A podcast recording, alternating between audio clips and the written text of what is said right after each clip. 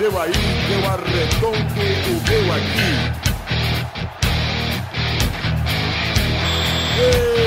Está valente!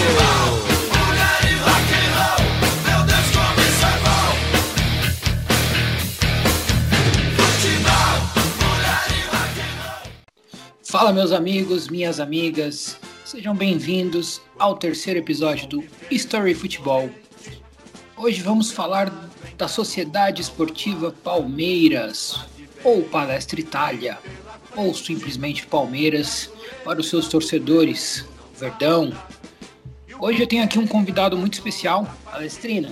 Temos aqui hoje um palestrino lá da Zona Leste, não sei, mora na Zona Leste e torce Palmeiras o Gustavo, meu amigo, Gustavo Araújo Prado, comentarista de futebol e narrador da Bom Som Web Rádio. Palmeirense aí, fanático, várias discussões com o presidente do Palmeiras. E ele vai estar hoje aqui me ajudando a falar sobre a história do Palmeiras que completou 106 anos de história. Seja bem-vindo, Gustavo. Pô, Vini, a honra é minha, cara. Um prazer. Muito obrigado pelo convite. Aceitei na hora quando você me chamou.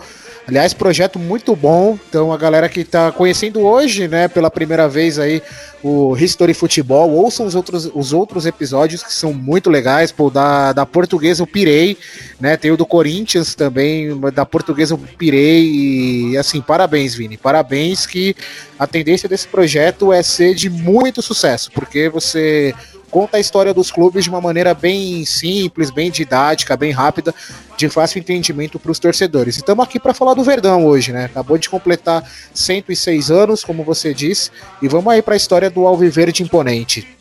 Então vamos lá, vamos começar, né? Essa história que foi iniciada em setembro de 1914. A história da Sociedade Esportiva Palmeiras começa em 1914.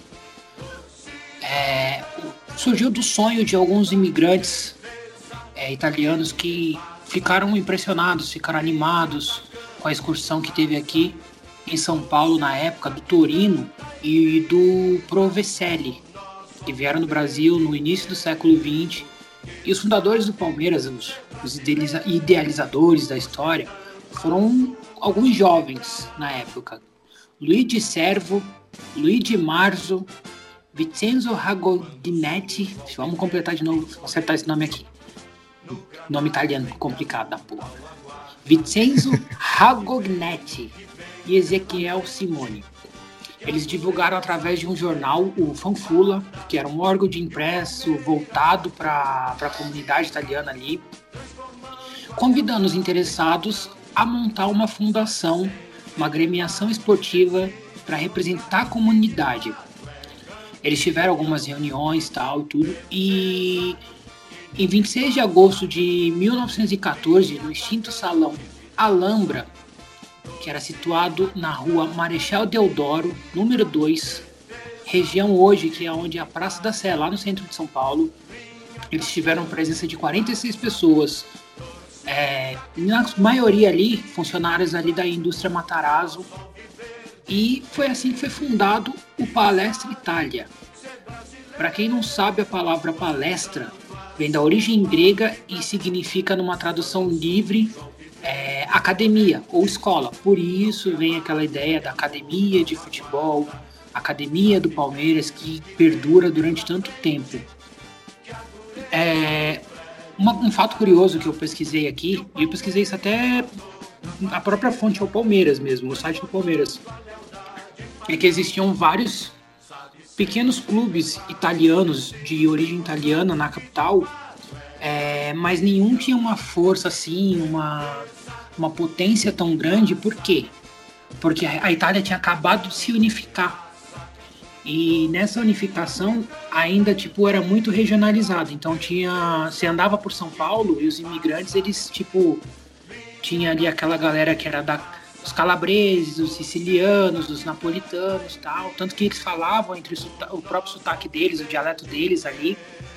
E a ideia desses jovens, com a criação do Palestra Itália, era aproveitar é, essa unificação na Itália e unificar toda essa colônia italiana em um único clube, uma única associação aqui no Brasil.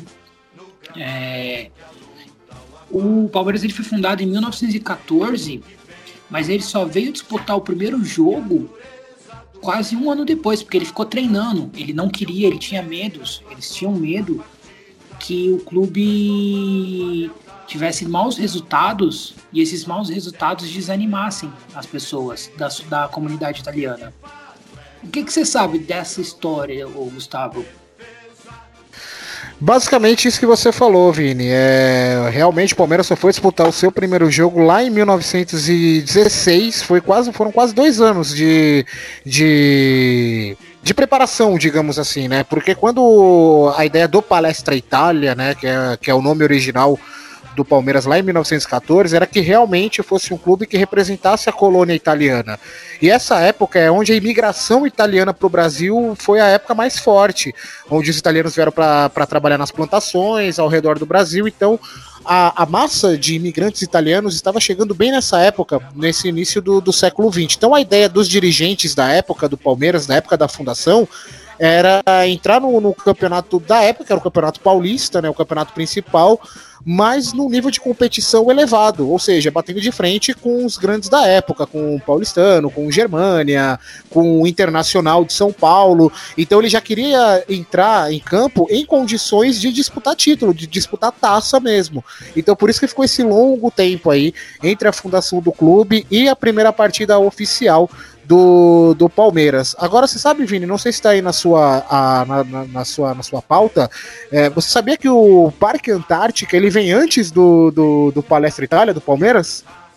É, então, aqui na minha pauta não fala que o o palestra mesmo, ele veio bem depois, por causa que foi até uma. Quem ajudou a comprar foi os, os Matarazos. Mas Fala, fala essa parte aí que a gente já pesquisa aqui também já vê qual que tá, né? Então, Vini, o Palestra Itália, né, o Parque Antártica, no caso, ele era pertencente à Companhia Antártica, né, de a Cervejaria Paulista, né, a Companhia Antártica de, de bebidas, que hoje é a, depois da fusão com a Brahma se tornou a Ambev, e, e ele era o, Parque Antártica, ele era, digamos, uma área de lazer para os funcionários da companhia, né, da, da, da, da cervejaria e dos gasosos, né, que na época não se falava refrigerante, eram os gasosos.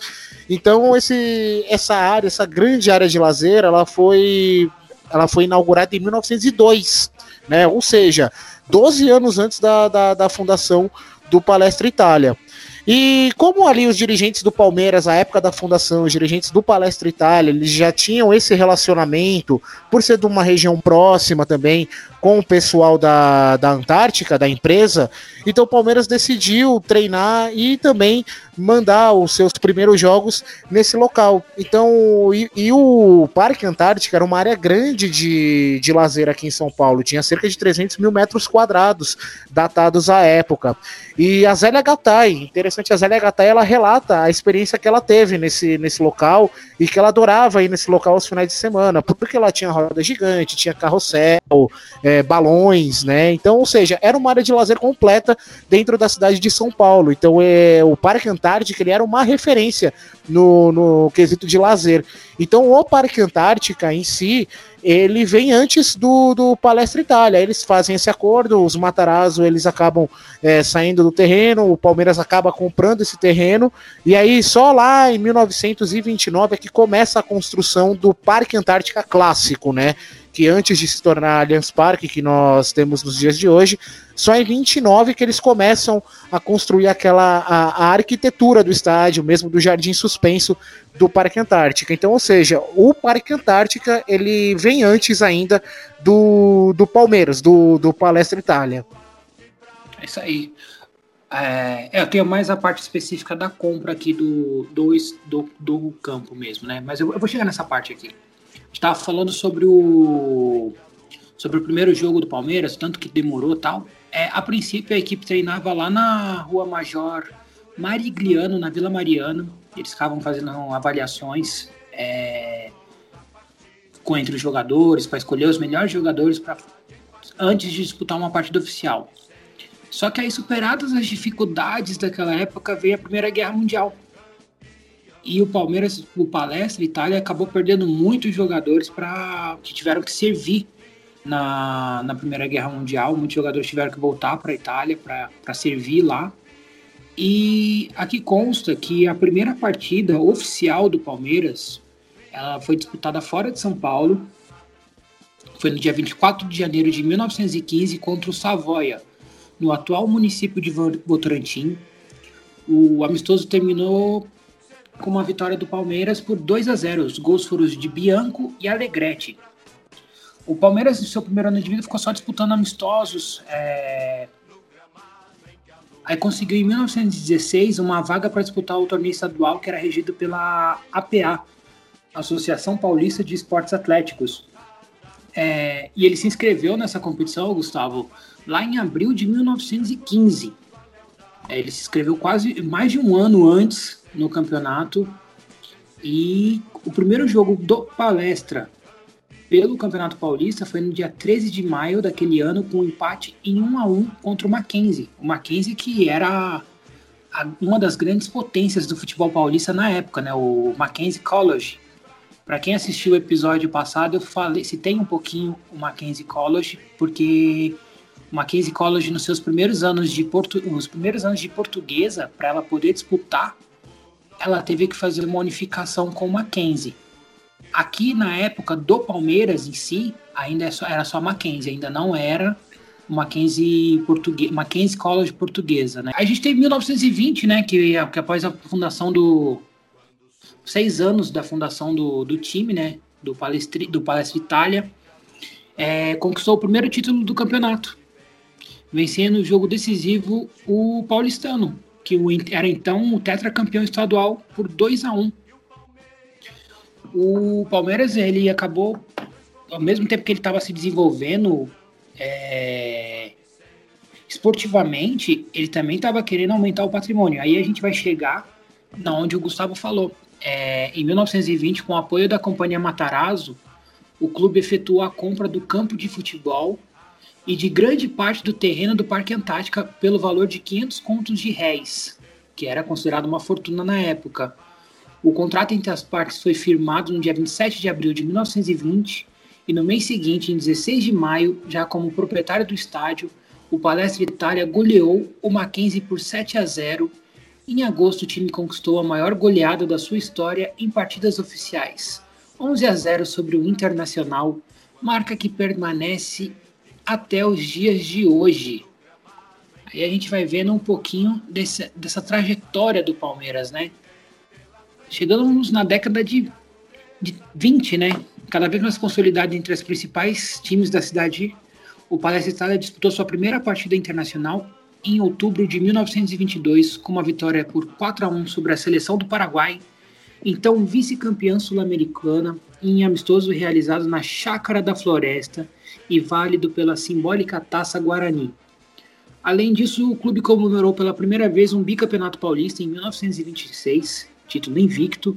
E em 1927 faturou uma edição extra do Paulistão, é, também invicto. E no mesmo ano conseguiu a Copa dos Campeões Estaduais Rio-São Paulo, o primeiro título interestadual de, da extensa galeria que conquistou o Palmeiras. É, a década também foi marcada pelo crescimento dos esportes olímpicos.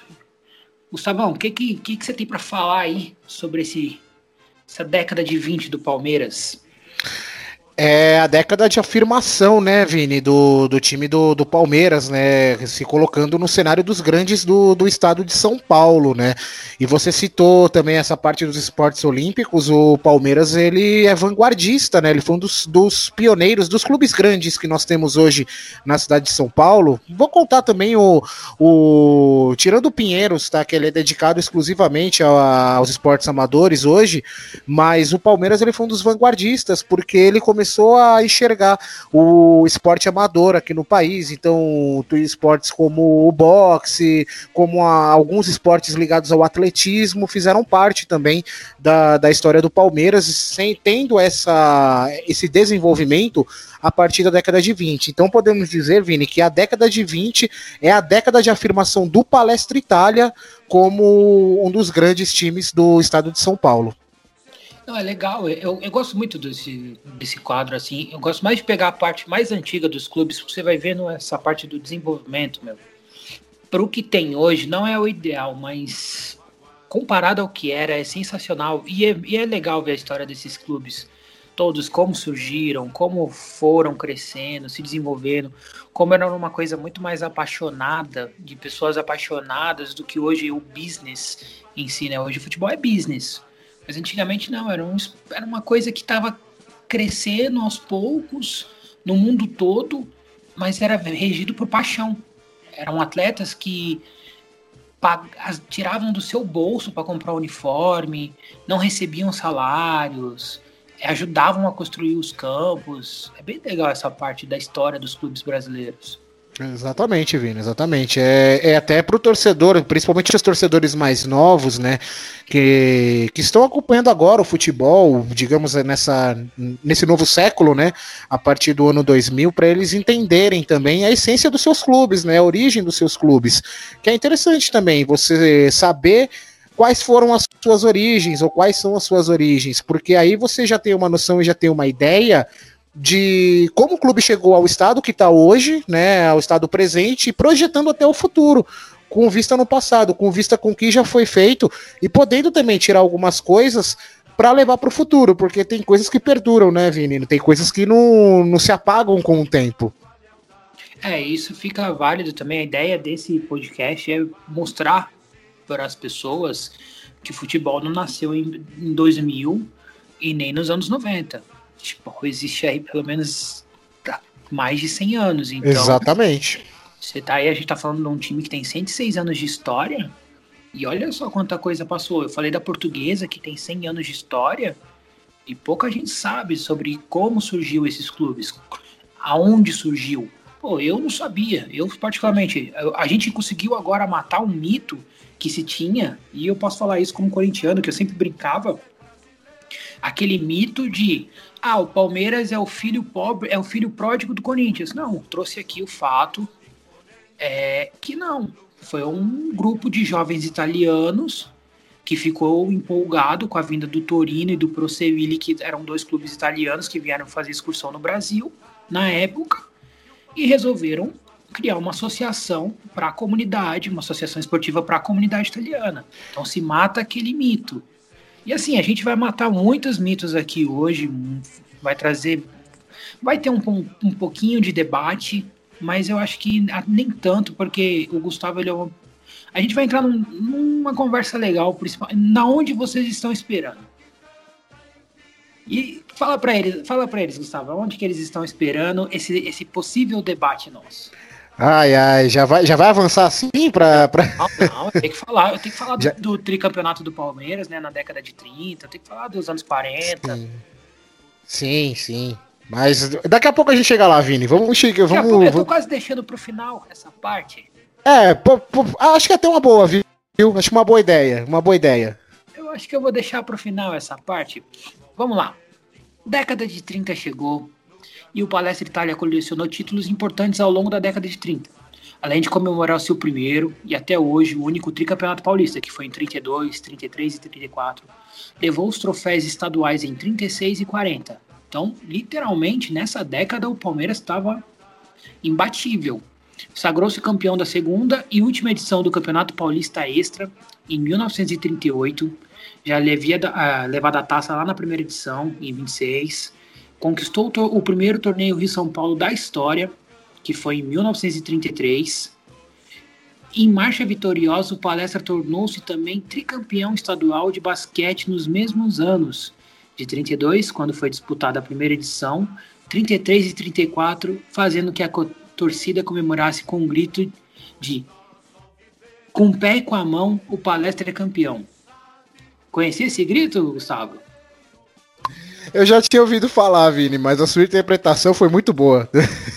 Com o pé e com a mão, o palestra é campeão.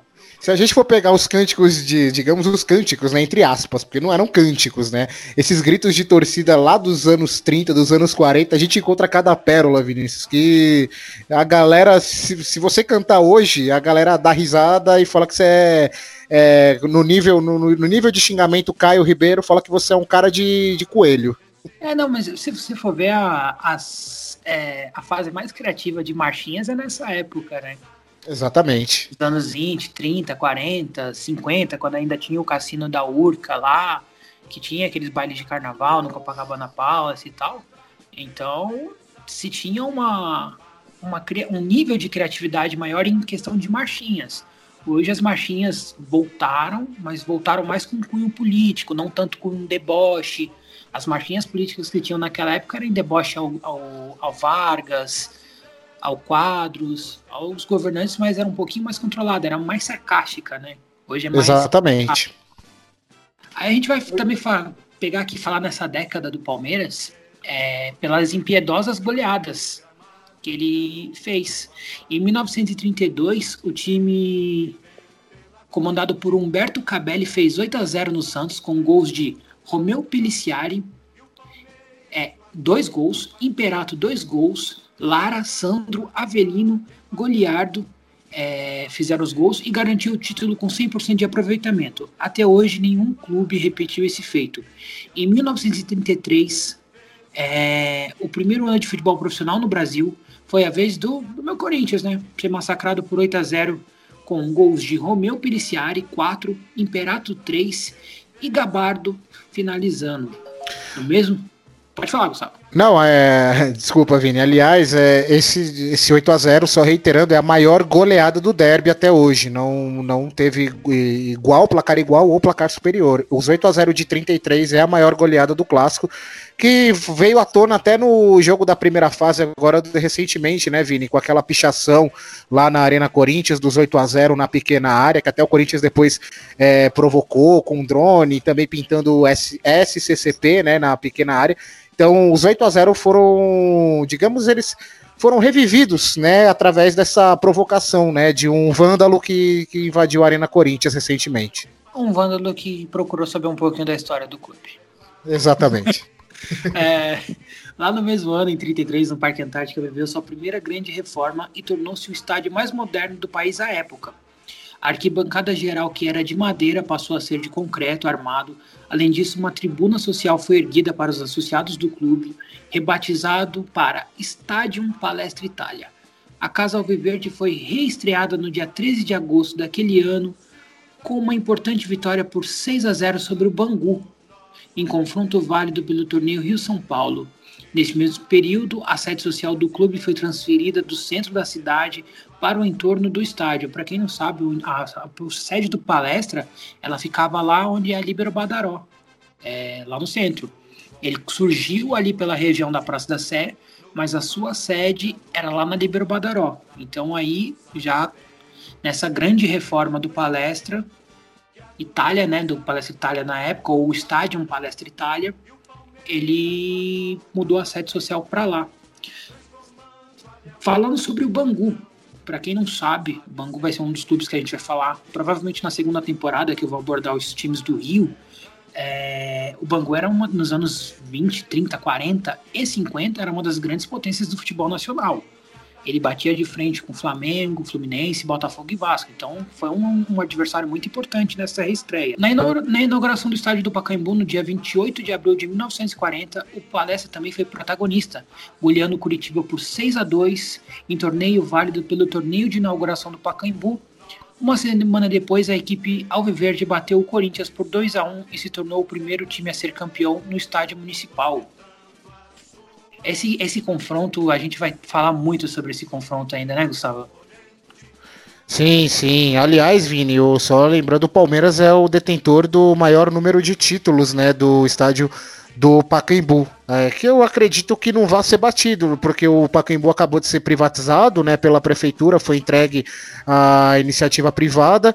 Então, o Palmeiras, com seis títulos, ele é o maior campeão do, do Pacaembu. Né? Seis títulos que eu falo, seis títulos desses que a gente conhece, né? Campeonato Paulista, títulos de hoje, digamos assim, Campeonato Paulista, Rio São Paulo, Brasileiro, enfim. Né? Tiveram outros torneios também, que, que eram torneios importantes à época, mas que hoje já são extintos.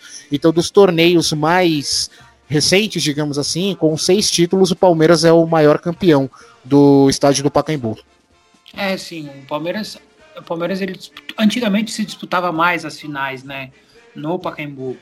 É, eu acho que deve, deveria voltar isso, com todo respeito às arenas, mas pelo menos o Paulista, é, o Paulista devia ser três jogos, eu botaria três jogos na final. Uma final no, no, estádio de um, uma final no estádio do outro e o terceiro jogo da final no campo neutro, que seria o Pacaembu. Uma boa ideia, uma boa ideia, Vinícius. É porque também é, a gente percebe, né, que nem a galera, principalmente agora, essa turma, a turma aí, não acompanha nada, por exemplo, da Copa São Paulo, né, de futebol júnior, mas para para assistir a final, porque tem toda aquela mística, tem toda aquela magia do Pacaembu, né, do jogo ser no Pacaembu. Aí a galera para para assistir um jogo de juniores, coisa que não acontece durante o torneio, né? Então, dá para ver que a galera se identifica, principalmente o paulistano, ele tem, ele é apaixonado pelo Pacaembu, sim, e, e lamenta, quem gosta de futebol principalmente, lamenta muito essa entrega do, do, do Pacaembu para iniciativa privada. É, porque você não tem uma perspectiva de jogos que vai acontecer lá, né? Você não vê jogos que vão acontecer lá tão cedo, a menos que seja um evento que a iniciativa privada leve os clubes ou pague para os clubes já jogarem lá, os clubes não vão deixar de mandar os seus jogos nas suas arenas para jogar no Pacaembu. Não, não tem essa perspectiva. A gente vai chegar aqui, ó, nos anos 40 e aí a coisa muda de figura.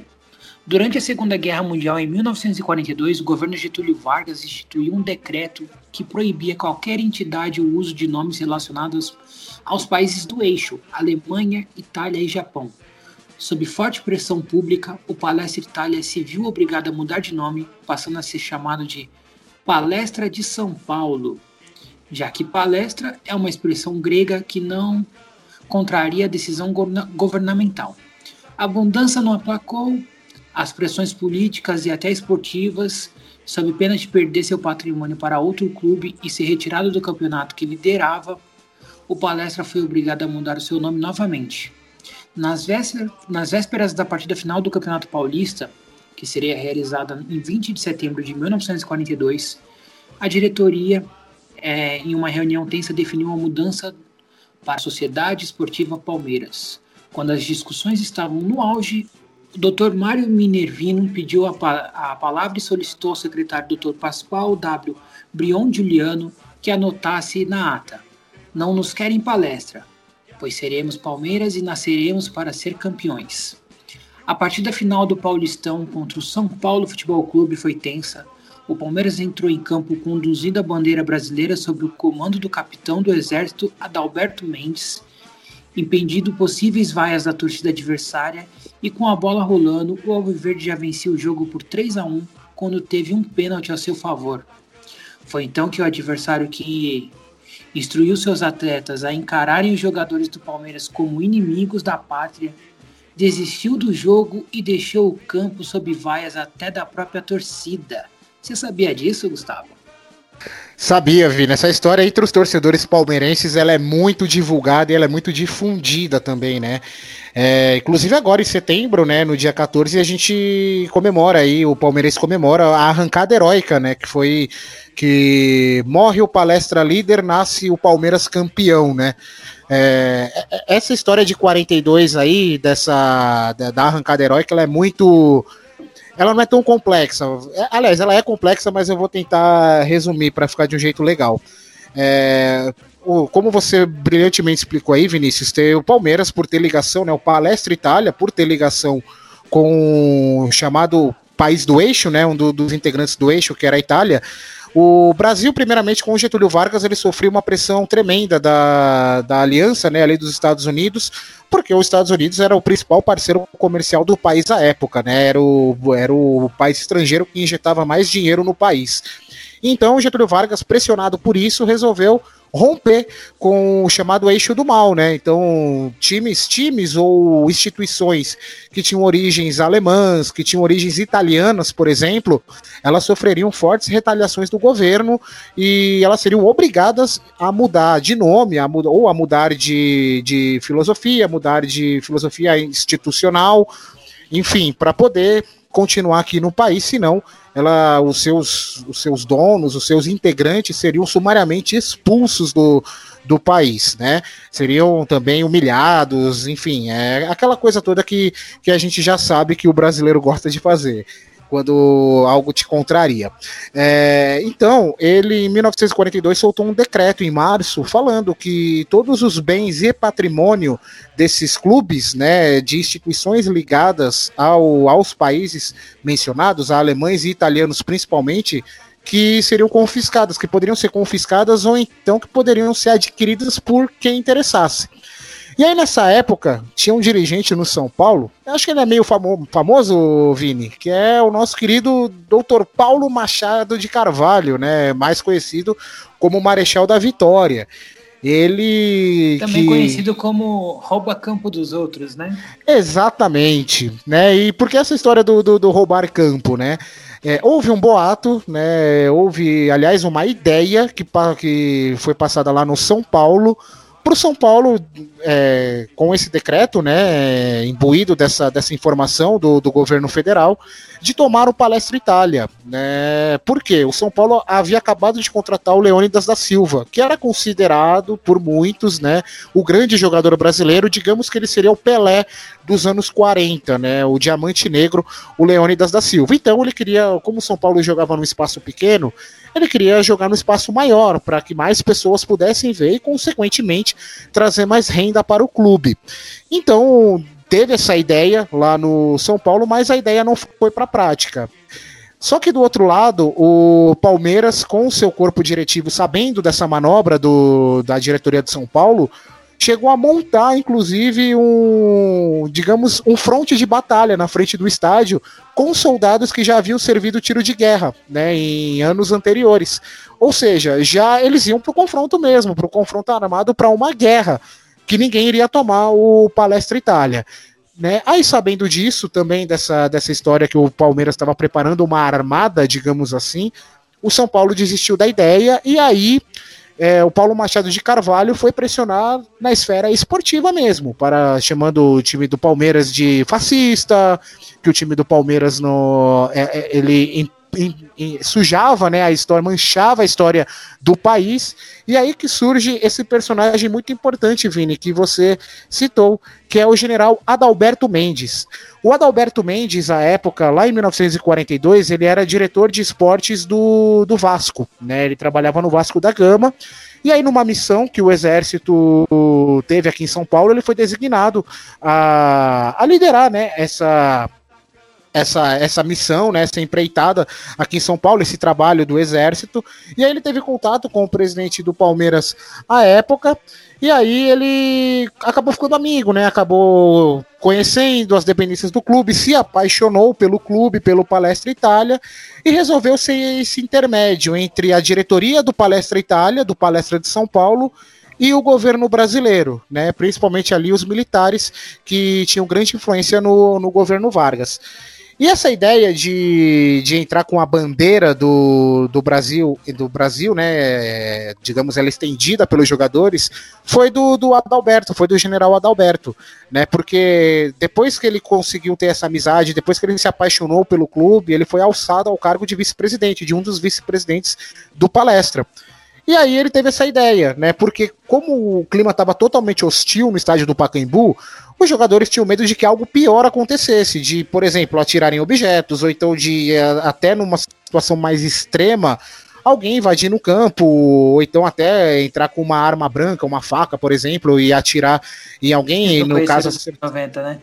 Exatamente, é, exatamente, né? Mal saberiam eles o que estava por vir aí nos anos 90 em relação à torcida. Então, eles. É, a, a, ideia do general Dalberto foi: além de os jogadores entrarem com essa bandeira do Brasil, que é um símbolo nacional, né? Um símbolo da pátria, ele lideraria a entrada do time em campo.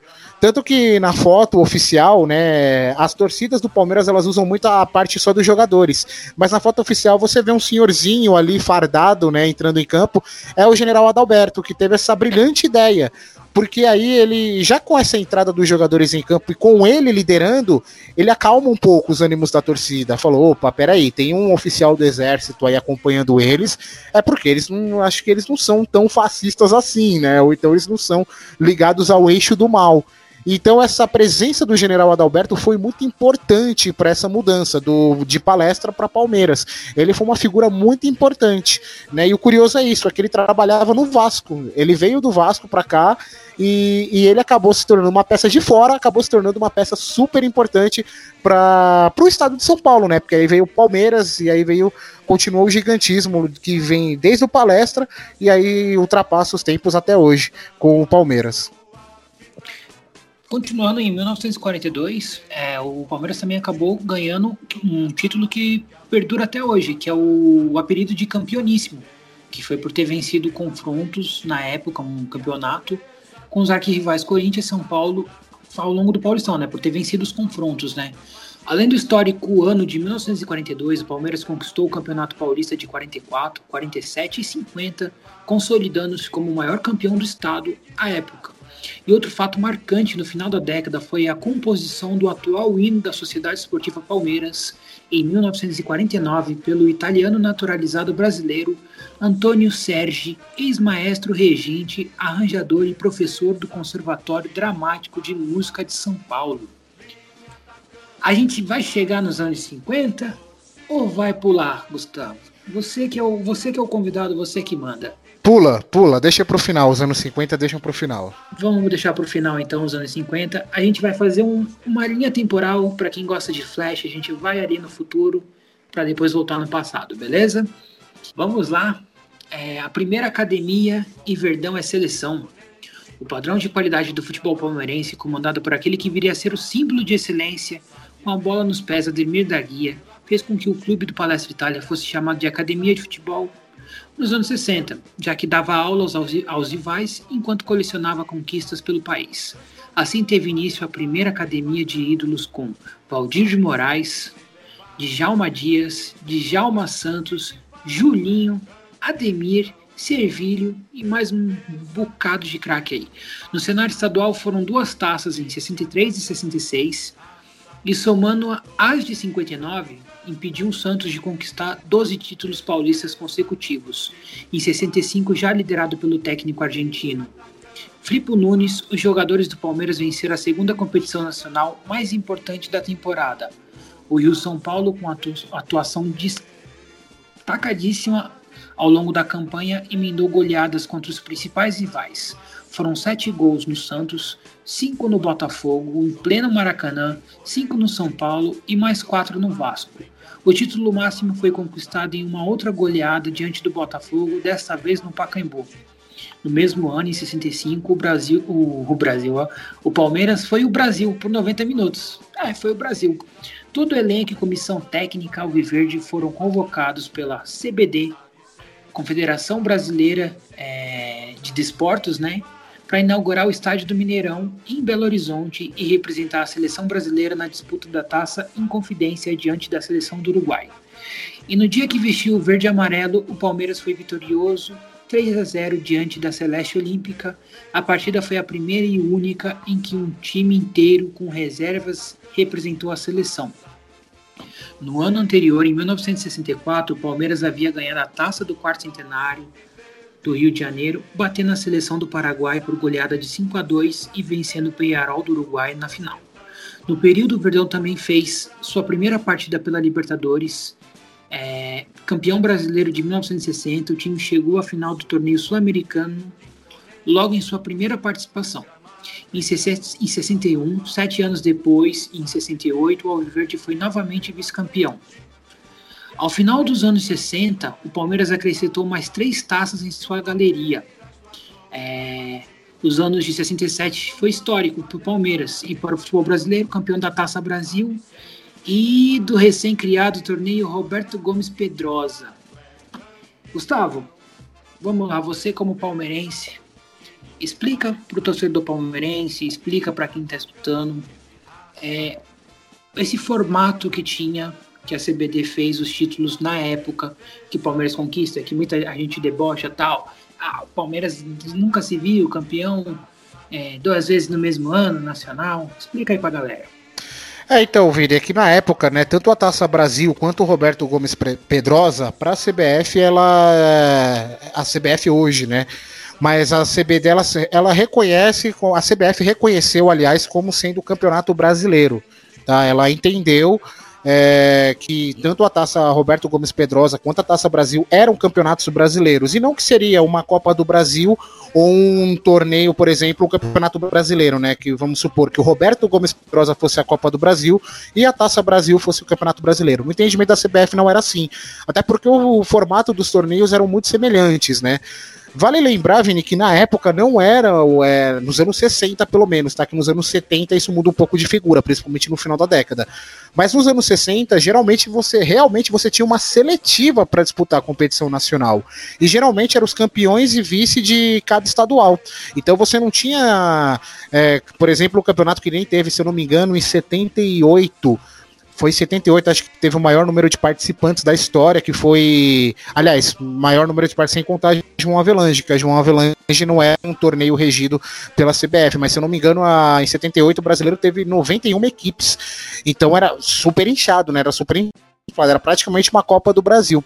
Mas nessa época não, nessa época você tinha que se classificar, você era qualificado a disputar o torneio nacional, não era por convite, não era por, por sistema de eliminatória, por exemplo, não era ranking, na época nem existia esse, esse conceito de ranqueamento, então você tinha que disputar no campo estadual e ir para os torneios nacionais. E os anos 60 né? O único time que batia de frente realmente com o Santos de Pelé, da era Pelé, era o Palmeiras, né? Os confrontos mais equilibrados, tanto que aí o Palmeiras, você mesmo citou, ele ele freou a hegemonia do Santos, né, em títulos paulistas. É o time que disputava palmo a palmo com o Santos mesmo, e eram jogos super disputados.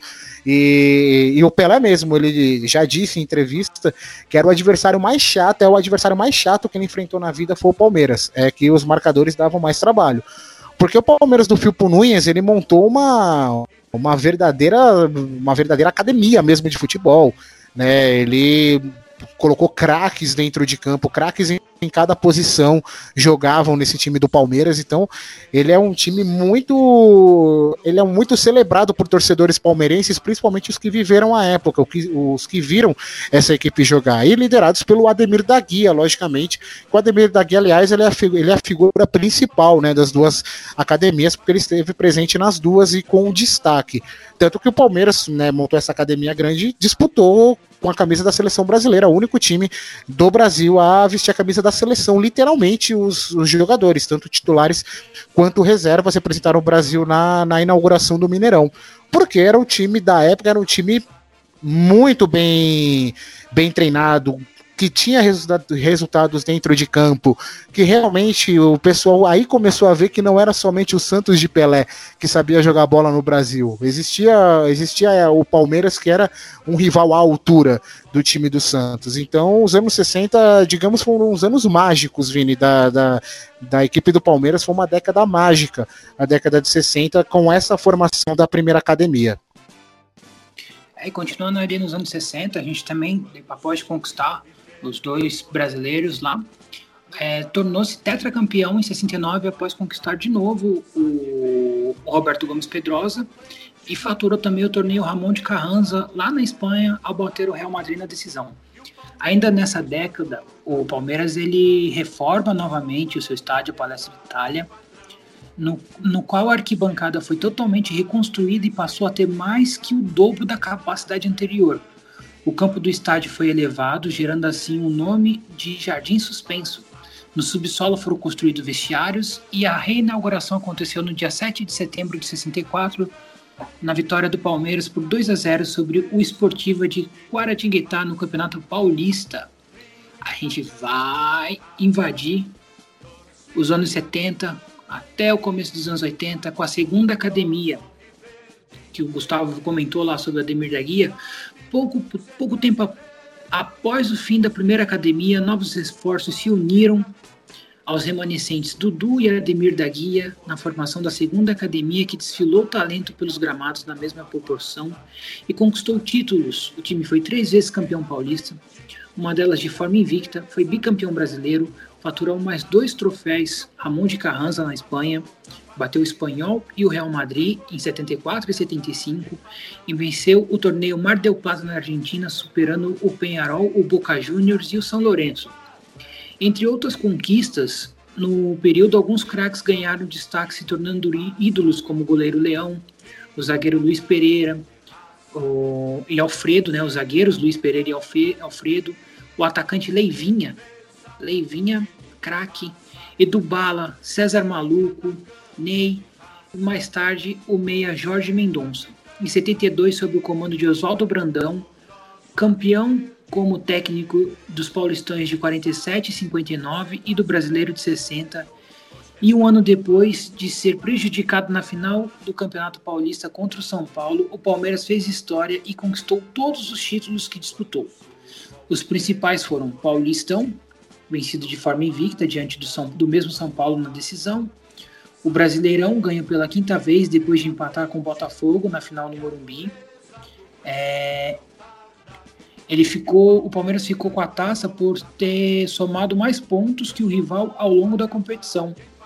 O ano de 72 também é, foi importante para o futsal palmeirense. Na ocasião, o time principal venceu quase todas as competições que disputou, é, estadual invicto, metropolitano, torneio início, bicampeonato sul-americano e foi conquistando, é, foi tornando com, o Verdão havia se tornado o primeiro campeão continental de futsal na edição de estreia da competição em 70. O único título que o Alviverde não levou foi a Taça Brasil, sagrou-se vice-campeão. No basquete, Palmeiras conquistou seus dois principais títulos no período, Copa Interamericana de Basquete em 74 e o Campeonato Brasileiro de Basquete de 77. Ainda no futebol, com a manutenção do elenco vencedor em 72, o Verdão sagrou-se ex-campeão brasileiro em 73, demonstrando enorme superioridade sobre os seus rivais. Em 40 jogos, foram apenas 3 derrotas e 13 gols sofridos. Em 74, o título paulista veio acompanhado de um sabor a mais, com uma vitória por 1 a 0 sobre o Corinthians na decisão, o Palmeiras amitou para 20 anos de jejum de títulos do adversário. Dois anos depois, o clube é, faturou seu 18º título do Campeonato Paulista, batendo o recorde de público do estádio Palestra Itália, ao vencer o 15 de Piracicaba por 1 a 0 na partida final, diante de 40.283 espectadores. E a gente vai entrando agora na adoção do porco e o recorde de invencibilidade. Acostumado a grandes glórias, academia dos anos 60 e 70, o Palmeiras viveu a década de 80 passar sem conquistas. É, em 86, o Palmeiras montou um bom time, goleando o Corinthians por 5 a 1 fazendo um jogo épico na semifinal do Paulista, é, vencendo por 3 a 0 o mesmo rival depois. O time chegou a uma final 10 anos depois de conquistar seu último título estadual, mas acabou derrotado pelo surpreendente Internacional de Limeira. Quem era o treinador do Internacional de Limeira, Gustavo? Era o seu Pepe, né? O Pepe que. O Pepe mesmo, que fez parte daquele time mágico dos, do Santos dos anos 60 da era Pelé, né? É, Dorval, Mengalvo, Coutinho, Pelé e Pepe, né? A linha de frente ali do, do Santos era o Pepe, o treinador da Inter de Limeira em 86. Eu vou contar um fato aqui curioso, como o Palmeiras é, aderiu ao apelido de porco como mascote. É, no dia 29 de outubro da temporada de 86, o Palmeiras assumiu definitivamente o porco como mascote. Numa partida contra o Santos, ao ouvir tímidos gritos de porco vindos da torcida rival, os palmeirenses responderam com Dali porco, dali porco, olê, olê, olê, no período também, o Palmeiras construiu a maior série invicta do mundo é, em, em, seu estádio. Atuando dentro do Palestra Itália, o time alviverde defendeu 68, 68 jogos de vencibilidade entre 23 de fevereiro de 86 e 16 de setembro de 90. Foram 44 vitórias e 24 empates atuando diante de sua torcida. Em 1988 foram iniciadas as obras do centro de treinamento da equipe profissional em um terreno cedido pela Prefeitura de São Paulo no bairro da Barra Funda. A inauguração do complexo, do complexo aconteceu três anos depois com o nome de Academia de Futebol. Ô Gustavo, quem veio primeiro? O CT do Palmeiras ou o CT do São Paulo? Porque é um do lado do outro. Foi o do São Paulo, Vini. Pelo que eu li um, um tempo atrás, essa pesquisa não fui a fundo, mas o São Paulo é que teve a o terreno, né? Que teve a concessão do terreno primeiramente. Aí o Palmeiras veio depois. E agora, meus amigos, é, vamos falar da época, talvez a época para vocês mais novos, né? O pessoal da faixa, eu acredito que o Gustavo tenha se tornado palestra, torcedor do Palmeiras, o palestrino. A partir dessa época, a era Parmalat, vamos lá, impulsionado pelo bom planejamento é, com a parceria Parmalat Palmeiras, conseguiu inúmeras conquistas esportivas e voltou a grifar campeão na década de 90. Após o primeiro ano de estruturação da parceria, em 92, no qual foi vice-campeão paulista, o Verdão venceu o histórico Campeonato Paulista de 93, goleando o Corinthians por 4 a 0 na segunda partida da final e deu fim a um jejum de 16 anos sem título. Após a derrota por 1 a 0 no primeiro jogo, com um gol de viola e a provocação, é, imitando o porco na comemoração, o técnico Vanderlei Luxemburgo motivou ainda mais os jogadores que atropelaram o rival no segundo jogo. Zinho, Evair e Edilson marcaram os gols no tempo regulamentar e coube ao matador Evair o gol do título e a quebra do tabu na prorrogação. A imagem da comemoração do camisa 9 é uma das mais simbólicas do período. A partir daí é com você, meu amigo. Conta essa história aí pro torcedor. Bom, vamos lá, né? Você falou de 93, aí o grande líder desse time, né? O grande estrategista foi Vanderlei Luxemburgo. Você sabia, Vini, que o Vanderlei Luxemburgo ele veio da Ponte Preta pro Palmeiras? É, ele tinha passado antes pelo Bragantino, né? Isso. É, ele foi, diga, é, como todo mundo sabe, né? Ele é o primeiro, campe, é, primeiro campeão, não, né? Ele é, o ele é o campeão da final caipira, né? Onde reuniu a primeira final aí do, de dois times do interior, que foi Bragantino e Novo Horizontino. Em 90, ele se sagrou campeão. E aí, em 93, repetiu-se o encontro dos técnicos, porque a época o Vanderlei Luxemburgo, técnico do Palmeiras, e o técnico do Corinthians era né, o Sinho Batista, que na época era técnico do Novo Horizontino, na final caipira. E o Luxemburgo ele fez uma campanha, estava fazendo uma campanha terrível na Ponte Preta, tanto que depois de uma série de derrotas, ele foi demitido do cargo de treinador. E aí ele chega no, pro Palmeiras com esse projeto ali muito é, trago pelo Carlos Faquina e pelo Luiz Gonzaga Beluso, né, economista renomado, foi presidente do Palmeiras no, no final da, da primeira metade dos anos 2000. Enfim, então eles trouxeram esse projeto da Parmalat e o eles, eles olhavam para o Luxemburgo como esse perfil vencedor, como sendo aí o grande estrategista, o grande líder a levar o elenco do Palmeiras. Estava montando uma equipe fantástica, com uma mescla de jovens promessas, né, de jovens talentos potenciais, como o caso do Roberto Carlos e do Edmundo, né, com jogadores consagrados, como Evair, que já tinha disputado o final de Campeonato Brasileiro pelo Guarani, o Mazinho, que seleção brasileira, Vasco, ele já tinha feito um grande sucesso, o Antônio Carlos, o zagueiro, né, que tinha sido campeão do mundo no, no São Paulo um ano antes. Então, o time do, aliás, campeão da Libertadores, o Mundial ele não jogou pelo São Paulo. É, então o Palmeiras ele veio com a Parmalat, ele veio com esse projeto de levar o Palmeiras a ser uma marca, uma grande marca mesmo do esporte, é, uma, uma excelência em gestão, né, porque até então não, não se havia esse conceito de que futebol é administrável, que o futebol é apenas é, talento dentro de campo e malandragem fora dele em relação aos cartolas, né? Então aí veio os anos 90, então em 93 veio esse título paulista emblemático, mas em 93 Vini, ainda teve o torneio Rio-São Paulo em cima do mesmo Corinthians, né, no, no, no, no mesmo ano ali, Lembro que na final o Edmundo fez dois gols. O primeiro jogo foi 2 a 0 Os dois jogos foram no Pacaembu. Primeiro jogo 2 a 0 com dois gols do Edmundo. O segundo jogo 0 a 0 E no final do ano o time se sagrou campeão brasileiro né, em 93 em cima do Vitória da Bahia, o surpreendente Vitória, que na semifinal havia eliminado o Corinthians, que na verdade esse campeonato de 93 ele não seguia o esquema de mata-mata, ele era um quadrangular, onde os dois melhores do quadrangular de cada grupo, né, classificavam ali os oito melhores, né, do torneio, das campanhas, e aí eles eram divididos em dois grupos de quatro, né, o campeão de cada grupo, e eles fariam a final. Então, ou seja, digamos que na semifinal, entre aspas, né? Porque Corinthians e Vitória brigavam palmo a palmo pela pela vaga, né? Pelo pela, por ser o líder do grupo e chegar na final enquanto o Palmeiras sobrava no outro grupo. Então o Palmeiras venceu o brasileiro, primeiro jogo por 1 a 0 lá em Salvador, na Fonte Nova, gol do Edilson, o Edilson capetinha, e depois o Palmeiras venceu por 2 a 0 no Morumbi com gols de Evair Edmundo. Veio 94, o Palmeiras foi, se sagrou bicampeão paulista, e esse campeonato era em formato de pontos corridos, o time sobrou no campeonato, e no final do ano também ganhou o Campeonato Brasileiro. Né? É, o Palmeiras teve uma grande frustração nessa temporada que foi em relação à Libertadores da América.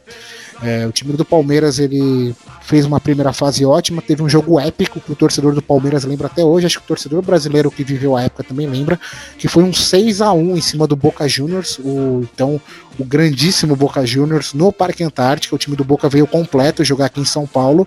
O Palmeiras numa exibição de gala, de gala, fez 6 a 1 em cima do Boca Juniors no Parque Antártica, um jogo muito emblemático para o torcedor palmeirense e também da própria Taça Libertadores. Só que na fase de oitavas de final, o Palmeiras ele disputou o primeiro jogo contra o São Paulo, né? O, o, confronto que foi contra o São Paulo, que naquela época o campeão da Libertadores do ano anterior, ele entrava já na fase final do torneio, ele não disputava a fase de grupos.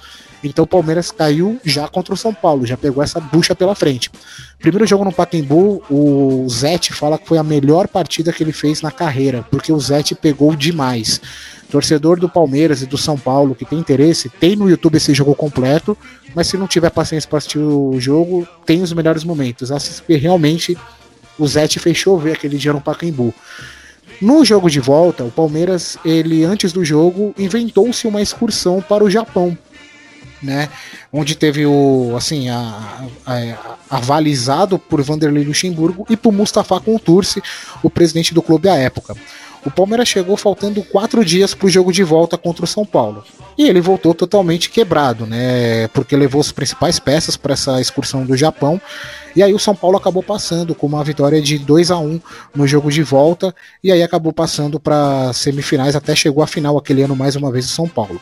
Né? Aí passou 95, vem 96. 96 o ataque dos 100 gols no Campeonato Paulista, um time mágico, o um time histórico do Palmeiras, considerado por muitos o principal esquadrão do futebol brasileiro pós-era Pelé, porque aquele time era sensacional. A linha de frente do Palmeiras, só a linha de frente do Palmeiras torcedor, era Djalminha, Rivaldo, Miller e Luizão. Né, o time terminou o Campeonato Paulista de 96 ao todo com, 103, com 102 gols né, marcados no campeonato.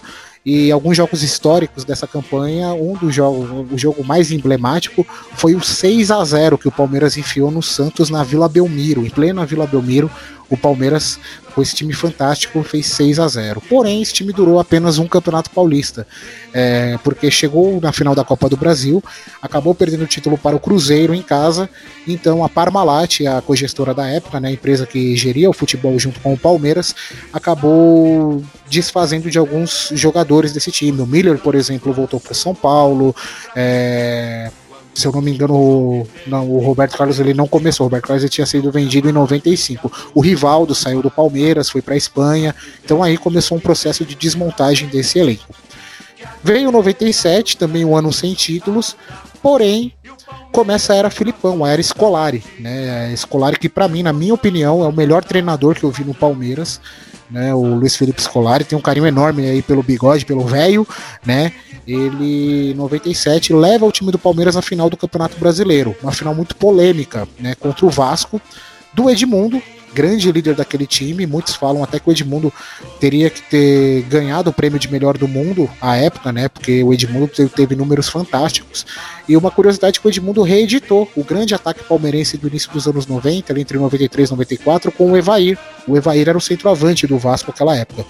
Só que o jogo foi cercado de polêmica, esse jogo de 97, porque o Edmundo havia recebido o cartão é, amarelo que o tiraria do segundo jogo da final. Só que aí o Eurico Miranda, né, aquela coisa, é, todo o folclore do, do presidente Vascaíno, acabou conseguindo o efeito suspensivo no STJD na, antes do jogo e o Edmundo pôde jogar a partida final, né? O... E os dois jogos foram assim, teve emoção, mas sem gols. Os dois jogos foram 0 a 0 A primeira partida no Morumbi, a segunda partida no Maracanã, o Vasco acabou campeão.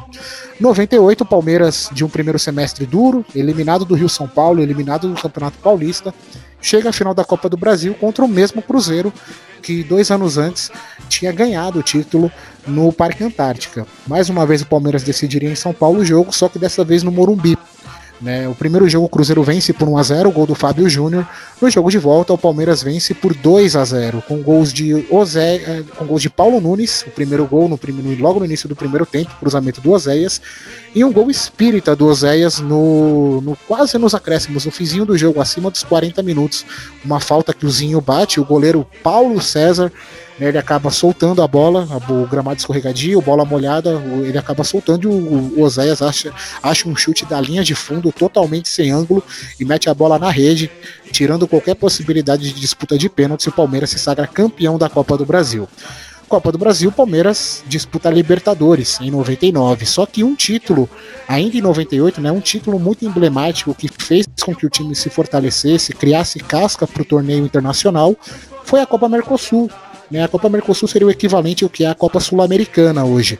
Mais uma vez o Cruzeiro pelo caminho. E o detalhe, Vini, desse dessa decisão de Mercosul é que no regulamento previa, né, dois jogos, né? O time teria que ganhar os dois jogos. Se houvesse um vencedor de em cada jogo ou então um empate, enfim, teria um terceiro jogo, um jogo extra disputado na casa do time que teve a melhor campanha. E foi isso que aconteceu. O Cruzeiro venceu no Mineirão o primeiro jogo, o Palmeiras vence o segundo jogo é, e é muito legal o dia. No dia 26 de dezembro de 98, o Palmeiras vence o segundo jogo, ou seja, logo depois ali do Natal, o Palmeiras ganha esse segundo jogo e no dia 29 de dezembro de 98, o Palmeiras ganha por 1 a 0 com o gol do, do Arce, né, e acaba se sagrando campeão da Copa Mercosul, né? Podemos, vamos reviver, aliás, esse, essas datas malucas agora, né, por causa que o futebol voltou agora, então, como o Campeonato Brasileiro vai até o ano que vem, a CBF já avisou que teremos jogos durante esse período, né, entre Natal e Ano Novo. Então, nos anos 90 isso era frequente, torcedor, tá? Esses jogos assim, em fin bem final de ano. Fala, eu Vini. Vai ser, eu acho que vai acabar sendo interessante isso.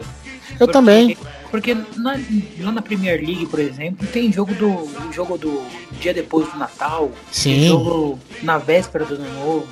Tem jogo após, no, no dia primeiro tem jogo na, então, na Premier League, o Boxing Day. O Boxing Eu acho que isso vai ser muito interessante. E querendo ou não, você, se acabou criando uma brecha para a CBF poder finalmente mudar esse calendário, né? Pois é, exatamente. É, o problema maior, né, Vini, que passa por aí é que infelizmente as federações é que estão empacando com isso, né? Porque sem estadual, federações consequentemente deixam de arrecadar. Então, é, só tem esse entrave aí, por isso que o calendário não muda aqui ainda para o sistema que é jogado na Europa, né? Mas enfim, 98 termina com o Palmeiras campeão da Copa Mercosul, um título internacional, vem 99. E aí, 99 é o ano mágico do torcedor palmeirense, onde o time conquista a Libertadores. Né? Então, o grande personagem que surge nesse ano de 99 é o Marcos, o goleiro São Marcos. Né? Numa roubada, ele entrou numa geladíssima nas quartas de final contra o Corinthians, o maior rival no derby. O Veloso se machuca, o Sérgio o Veloso se machuca num jogo, o Sérgio se machuca no treinamento e o Marcos, que até então era o terceiro goleiro, assume o gol palmeirense nessa gelada. E ele acaba brilhando né, na disputa de pênaltis contra o Corinthians. Ele acaba defendendo duas cobranças, cobranças de Dinei e Vampeta. E aí o Palmeiras acaba chegando à final, depois também de um jogo mágico contra o River Plate. Né, o Palmeiras, aliás, aquela campanha foi mágica do Palmeiras, porque ele pega o Corinthians na fase de grupos, né, uma vitória para cada lado na fase de grupos, Pega nas quartas de final também com uma vitória de cada lado e o jogo para os pênaltis, obviamente, aí o Palmeiras ganha nos pênaltis. Só que antes, na fase anterior, o Palmeiras pega o Vasco, que era o atual campeão da América e tido como um dos grandes times do Brasil, né, com alguns remanescentes, como Luizão, por exemplo, Ramon ainda estava lá no Vasco, Pedrinho, Felipe. E o Palmeiras faz uma partida épica em São Januário. Ah, o Palmeiras vence... era o, o, atual, em 98, o Palmeiras era o atual campeão da Libertadores, né? Isso, é, o Vasco era o atual campeão, Vini. O da... Vasco era o atual Isso. campeão. O Vasco era o atual campeão, foi campeão no ano do centenário, inclusive, o Vasco da Gama. E aí o Palmeiras pega esse timaço já e aqui em São Paulo jogo 1 a 1, jogo em São Januário 4 a 2 para o Palmeiras numa exibição de gala da dupla Paulo Nunes e Alex, né? Os dois arrebentaram com o jogo. Na semifinal vem o jogo contra o River Plate, um adversário duro, derrota na Argentina por 1 a 0 e o Palmeiras precisava de dois gols para passar. Só que o Palmeiras fez mais que isso, meteu 3 a 0 numa noite endiabrada do menino Alex, né? O camisa 10 palmeirense Alex, que havia chegado em 97 ao Palmeiras vindo do, do Curitiba.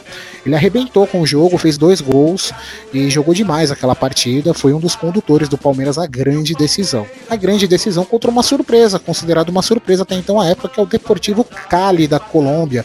Um time que também não tinha muita expressão internacional, não havia conquistado grandes taças, também não havia feito grandes campanhas, sequer tinha atingido uma semifinal final de Libertadores, aquele ano de 99 foi o ano em que o time atingiu essa, essa semifinal. E aí, um jogo tenso na Colômbia, né? Como a gente já sabe, aquele ambiente sul-americano, né, Vini? Com o torcida tirando objeto na hora da cobrança de escanteio, com direito a escudo do policial, bom, bombas e tudo. O Palmeiras perde o primeiro jogo por 1 a 0 e aí vem pro jogo na decisão com o Parque Antártica lotado lotadaço. Há quem diga que do lado de fora havia um segundo Parque Antártica, né? De tanta gente que estava na rua ali aos arredores também do Palestra Itália. O Palmeiras vem com a missão, mais uma vez, de reverter um resultado adverso. Né, o time pressiona no primeiro tempo, perde muitas chances de gols. O Cali também tem uma chance perigosa com o Zapata. Aí no segundo tempo, o Palmeiras consegue abrir o placar com o Evair cobrando o pênalti. O Evair que era considerado de grande matador no início dos anos 90, o Evair que já estava em declínio na carreira, né, já estava com a parte física dele em declínio, já, já tinha uma idade mais avançada para jogador de futebol.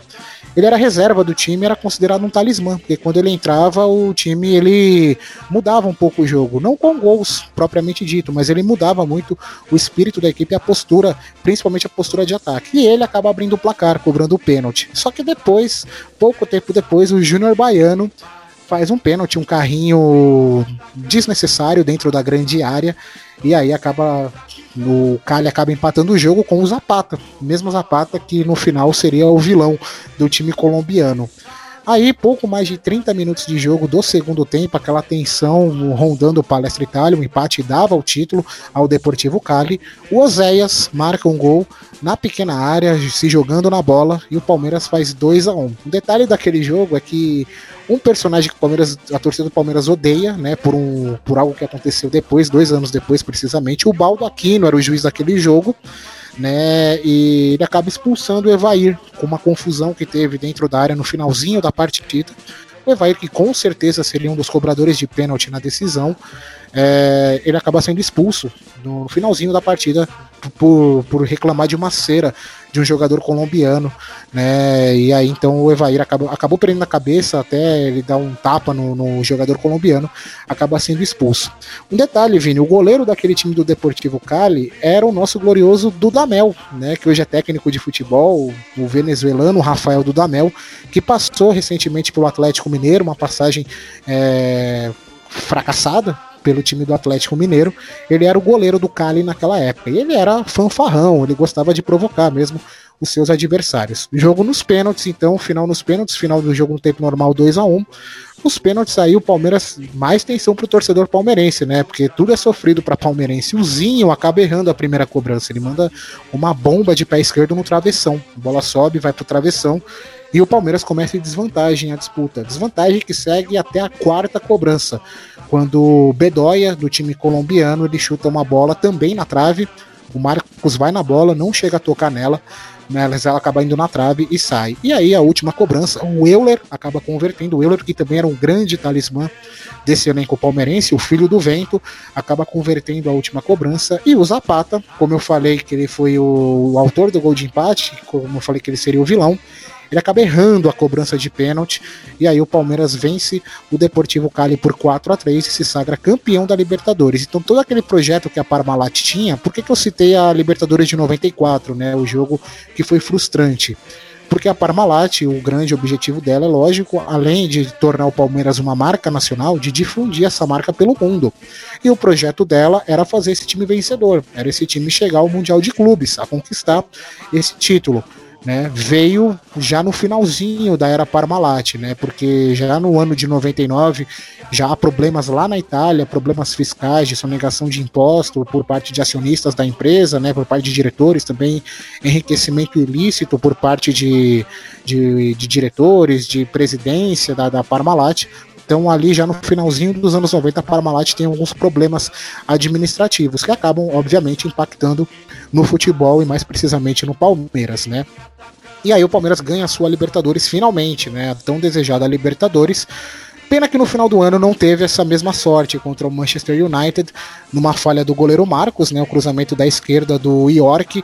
O Kine entra e marca o gol e o Palmeiras acaba perdendo o título mundial de clubes no Japão em, no final do ano numa falha do Marcos, que ele vai tentar espalmar a bola, né, tirar a bola de dentro da área, ele acaba furando literalmente, e aí o Kine faz o gol e o Manchester United se sagra campeão mundial de clubes. Então o grande projeto da Parmalat era esse, Vini. Na minha opinião, eu acho que esse projeto a Parmalat errou é, em 96, porque ela viu que o time só ganhou o Paulistão, só que ela não, ela sabia já do potencial que esse clube possuía, ela sabia do potencial que esse clube tinha. Então eu acho que ali em 96 foi o erro, tanto que houve um papo à época também de que a Parmalat poderia já deixar junto com esse time de 96, ela também poderia sair do Palmeiras por justamente isso, muita pressão interna. Pô, vocês falaram que ia fazer o time ser campeão da Libertadores, chegar no Mundial de Clubes, e, e aí? Né? E aí, não chegaram, então houve uma pressão muito interna, muito forte internamente, principalmente depois da perda do título daquela Copa do Brasil de 96 para o Cruzeiro. Então o time sofreu uma pressão, os próprios e os próprios diretores ameaçaram mesmo. O Brunoro ali, que era o homem forte do futebol, né, era o Alexandre Matos da época, ele contornou a situação e aí a Parmalat acabou ficando até o início dos anos 2000. Então acho que acho que deu para resumir bem, né, Vini, o que foi a década de 90 aí do time do Palmeiras. Não, resumiu totalmente excelente. Melhor, nada melhor que um próprio torcedor, um torcedor para poder falar, né? Aí a gente vai chegar nos anos 2000, né? Que é o fim da era Parmalat, que obrigou o Palmeiras a, a superar mais um árduo período de reconstrução política e administrativa. É, que estagnou em conquistas no, nos primeiros anos do século XXI. O caminho de títulos foi reencontrado pelo clube em 2008. Isso a gente vai falar de títulos, mas a gente não pode esquecer do ano do, da, do primeiro ano trágico do Palmeiras, que foi 2002.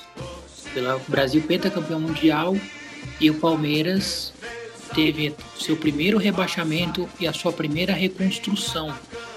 É, em 2012, a gente vai pegar e vai falar que veio o 11 título nacional do Palmeiras após vencer a Copa do Brasil e com isso o Palmeiras ampliou a vantagem sobre o Santos, segundo colocado com 10 taças no ranking de maiores campeões do país. A conquista veio com empate em 1 a 1 diante do Curitiba no estado Couto Pereira. Na partida de ida na Arena Barueri, o Verdão havia vencido por 2 a 0. É, só que no ano de 2002, 2012 também veio o segundo grande baque do Palmeiras, que foi o segundo rebaixamento. E aí, irmão, aí foi complicado pro torcedor palmeirense e o Gustavo vai poder falar para você como é que foi, você que não é palmeirense, como é que foi para um torcedor palmeirense ter que aguentar a zoação de dois rebaixamentos. É...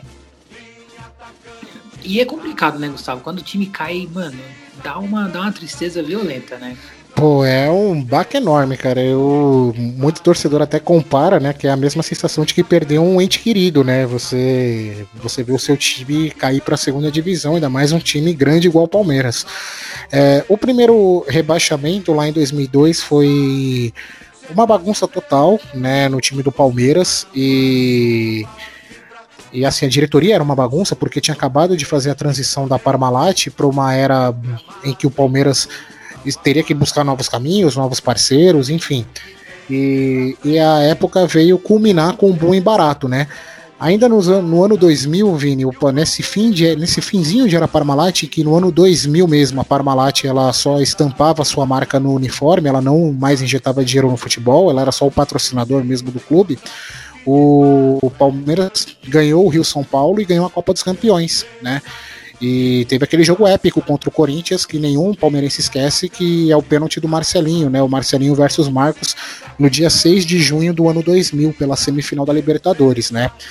Aí vem a bronca do palmeirense, porque acaba indo para a final, e aí o Palmeiras acaba perdendo do Boca Juniors, com erros lá na Argentina, né? E aí o Palmeiras, então, ele teria esse sonho de ir para o Mundial de Clubes do ano 2000, tinha essa, esse projeto em mente, mais uma vez liderado pelo Filipão, só que o Boca vence nos pênaltis no Morumbi, o time do Palmeiras, né?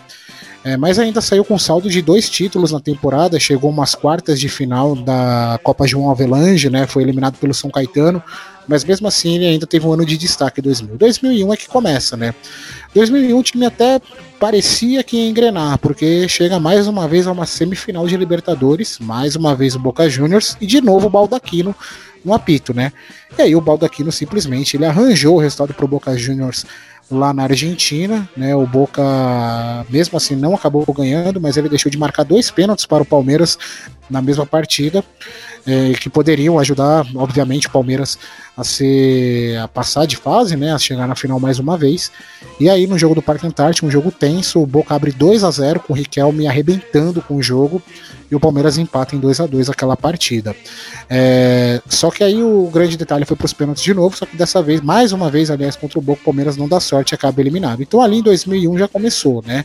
Time que havia até começado bem o Campeonato Brasileiro, ele conseguiu engatar uma série de 10 jogos sem vitórias na mesma edição do, do campeonato e mesmo assim ainda terminou em décimo lugar a competição, né? Mesmo com essa tragédia de campanha que foi o Brasileirão de 2001, teve um vexame contra o Fluminense no Parque Antártico, um 6 a 2 pro Fluminense no Parque Antártica, enfim. E aí 2002 vem o ano do primeiro rebaixamento, né? Que que é o antagonismo, né? O Palmeiras foi do céu ao inferno naquela temporada porque o primeiro semestre pintava muito bem, mais uma vez liderado por Vanderlei Luxemburgo.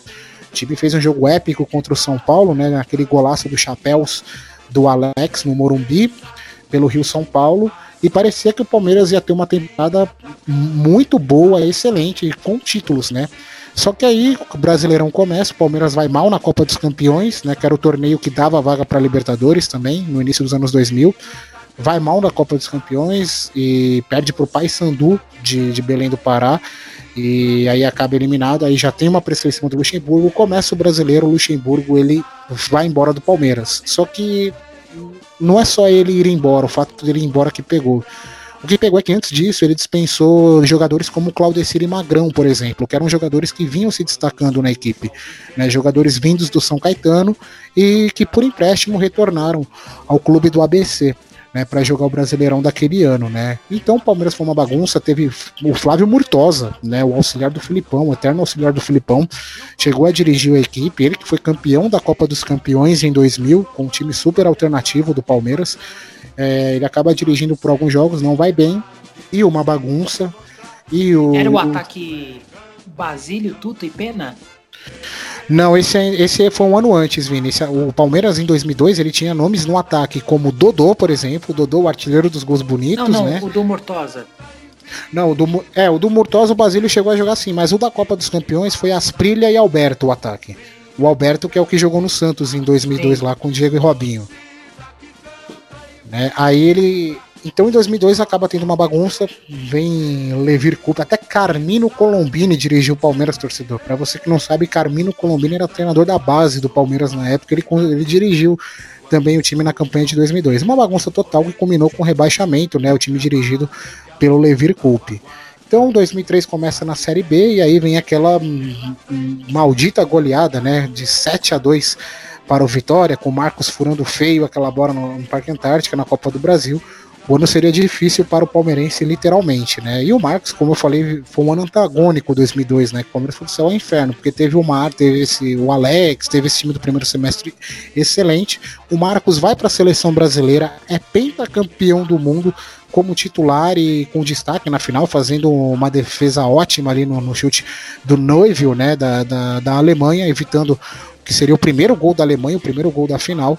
Só que aí ele volta para o Palmeiras e o Palmeiras acaba, ele acaba rebaixado com o Palmeiras, né? Marcos, campeão do mundo, teve proposta forte do Arsenal da Inglaterra para ir para a Inglaterra. Só que ele acaba não indo, né? Ele acaba decidindo ficar no Palmeiras porque ele não se adaptou. Ele foi para lá e ele falou: "Não, se se é para viver assim, eu prefiro ficar no clube onde eu tô, prefiro ficar no Palmeiras. E desde então aí ele ficou, foi aí que ele ganhou o status talvez maior de ídolo da equipe, para muitos o maior jogador da história do Palmeiras, o Marcos. Né? Então o Marcos ele acaba ficando, o Palmeiras sobe para a Série A, só que aí 10 anos depois, como você falou, Vini, vem o segundo rebaixamento também. Só que esse segundo rebaixamento o torcedor palmeirense já previa pela bagunça que era o time dentro de campo, né? O Palmeiras ganhou uma Copa do Brasil, como você falou, com o gol do Betinho na, no último jogo, né? O Marcos Assunção sendo o destaque daquela equipe que ainda contava com Valdívia e Barcos, né? O Barcos mesmo sendo mesmo time sendo rebaixado, ele foi um dos artilheiros, né? Chegou a brigar pela artilharia do Campeonato Brasileiro daquela época. Foi um do, do, dos ídolos da torcida, ídolos recentes da torcida até então, né? Só que aí o Palmeiras, mais uma vez, foi do céu ao inferno em uma temporada, porque ele ganha o título da Copa do Brasil, com o Filipão falando daquela frase clássica, ó, pedir camarões, é, não adianta nada, chego aqui no meu elenco, tem Juninho, tem Mazinho, tem Betinho, né? E, e, mesmo assim, mesmo ele reclamando, o Turrão Filipão levou o Palmeiras a mais uma conquista de título. Só que aí no final do ano o time é rebaixado com uma campanha simplesmente horrorosa. É um time horroroso, um time pífio dentro de campo. O torcedor já esperava. Então, é, digamos que os anos 2000, Vini, foram anos de fortes emoções, viu, para o torcedor palmeirense, né? Teve o título de 2008 do Paulistão com o Vanderlei Luxemburgo, né, liderado pelo Valdívia, por Alex Mineiro, por um time que ele montou que era um time excelente. Só que aí vieram também os anos 2000 com ele vieram também os dramas, as frustrações que foram os rebaixamentos do clube. É, não, aí completando, assim, teve 2008 o título, aí a gente vai ter o, o Campeonato Brasileiro de 2016, né? O Campeonato Brasileiro de 2018, o Paulista de 2019 e teve mais uma Copa do Brasil, certo? Certinho, certinho, Vini, certinho. Só que a, a grande, o, acho que o grande é, eu acho que o grande título do Palmeiras mesmo começou foi em 2008, que foi quando o Palmeiras fechou o projeto da construção do que, do que é hoje o Allianz Parque, que é uma arena para 40 mil torcedores, que em dias de jogo e 55 mil é, espectadores para shows e eventos. além que reformou o clube social, além de que projetou o Avante, então teve todo esse período de de turbulência, mas também conseguiu se organizar em muitas partes financeiramente, tanto que hoje o Palmeiras ele, ele é completamente dependente financeiramente, né? É, exatamente, Vini, você falou bem aí, começou o projeto da Arena da Arena Palmeiras, né? Que então era Arena na Palestra o nome, né? É, o contrato foi assinado em 2010, tanto que o último jogo disputado foi contra o Boca Juniors, um amistoso. O Palmeiras acaba perdendo esse jogo no antigo Palestra Itália, perde por 2 a, por 2 a 1 esse jogo. E, então, em 2010, em junho de 2010, o estádio acaba fechando as portas para o seu torcedor. E aí viriam quatro longos né, anos ali, anos difíceis, isso, árduos. Isso, isso, isso também prejudicou bastante o Palmeiras, né? Esse negócio de não poder jogar em casa, porque parece um time cigano, um time nômade. É, um dia Exatamente. tava no Pacaembu, outro dia tava no Morumbi, outro dia tava lá em Barueri. Eu acho que talvez tivesse uma negociação e com o Canindé, com a portuguesa, teria sediado lá os jogos do Palmeiras durante quatro anos lá, ficava fixo lá, teria evitado grandes deslocamentos é, do elenco, da torcida, talvez se tivesse transformado num caldeirão e campanhas poderiam ter sido melhores, né? Exatamente, Vini, exatamente. É, o Palmeiras, como você falou, isso prejudicava demais, porque a cada jogo era no estado, teve sede. Chegou a ter jogos no Canindé também, mas muito poucos jogos. Não, mas né? era, muito era, era nômade. Era um jogo Sim. no Papo, outro jogo na Arena Barueri, outro jogo Sim. lá em, no, no, no Morumbi. Aí ia no Canindé, aí ia pro outro canto, aí ia pro, Presidente Prudente. E ficava rodando, e a torcida mesmo aquela torcida que vai todo jogo, conseguia viajar o tempo todo assim para ir nos jogos. Exa exatamente, Vini, exatamente. Isso prejudicou muito. Então o Palmeiras ele fez até, até no interior do Paraná, chegou a jogar em Londrina, né? Teve, teve jogos ali, o Palmeiras mandou jogos ali no Paraná. Então, o Palmeiras teve aí, do mesmo jeito que foram quatro anos né, de expectativa, de esperança, foram aí quatro anos mega difíceis, né? Até que em novembro de 2014 o time estreia ao estádio. Só que 2014 era o ano do centenário do clube, era para ser um ano para festejar, um ano para celebrar. Só que pro palmeirense, como eu falei, tudo é sofrido, né? O Palmeiras faz monta um time pífio.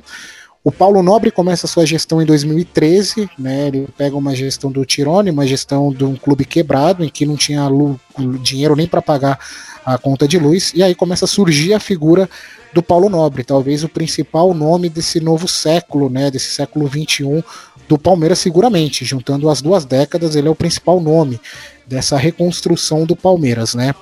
E 2014, mais uma vez, um ano de sofrimento, um time capenga, um time duro, perde em casa para o, para o esporte com o gol do Ananias, tanto que o pessoal começou a falar que era o Ananias Parque, né?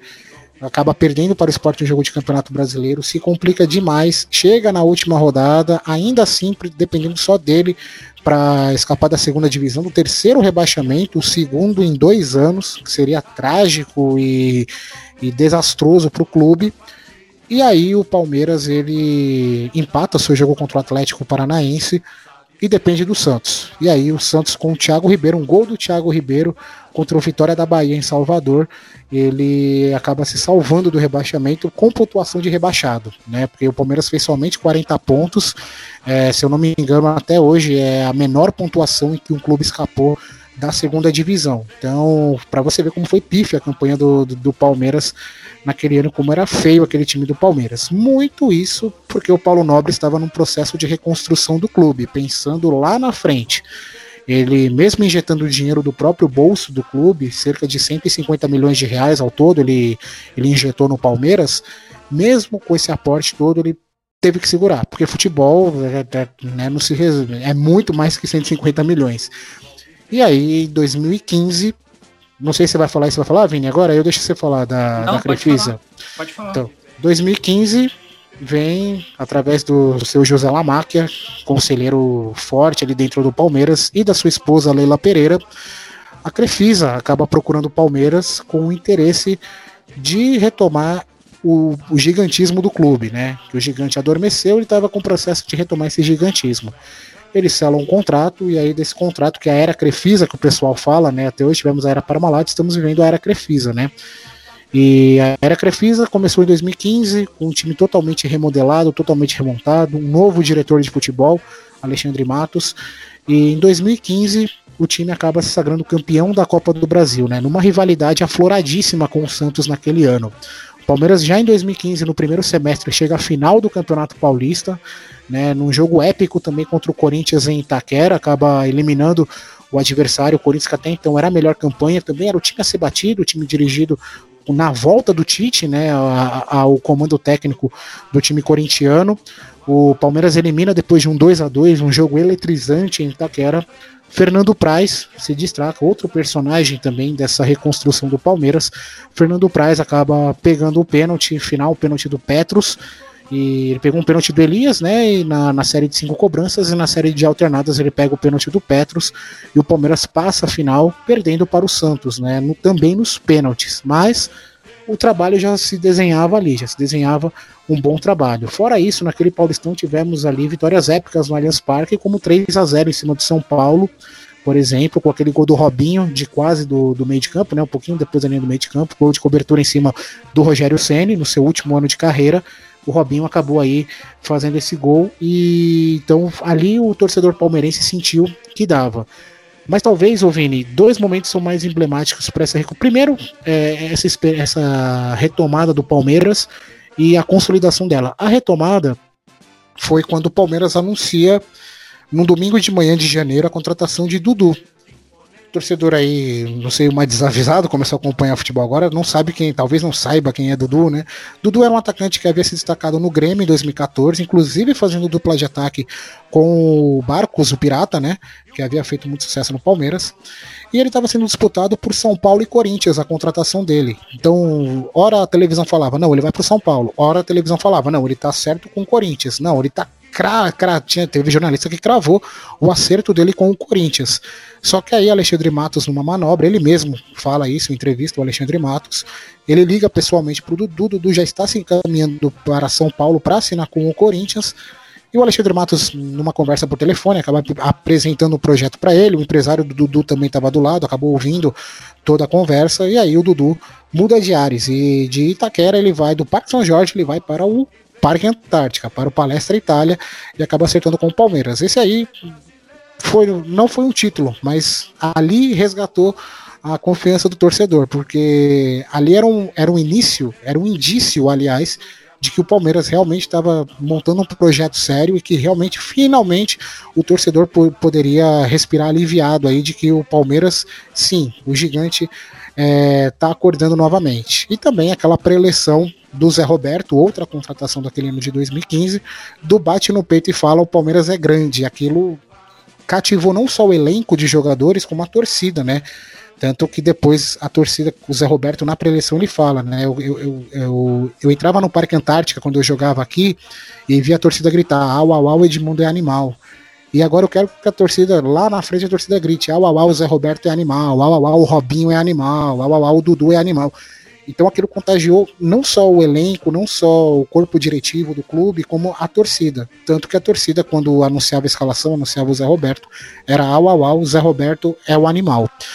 Então, em 2015, teve essa retomada com a contratação do Dudu, consolidada com a Copa do Brasil de 2015, também num jogo épico, numa final épica contra o Santos.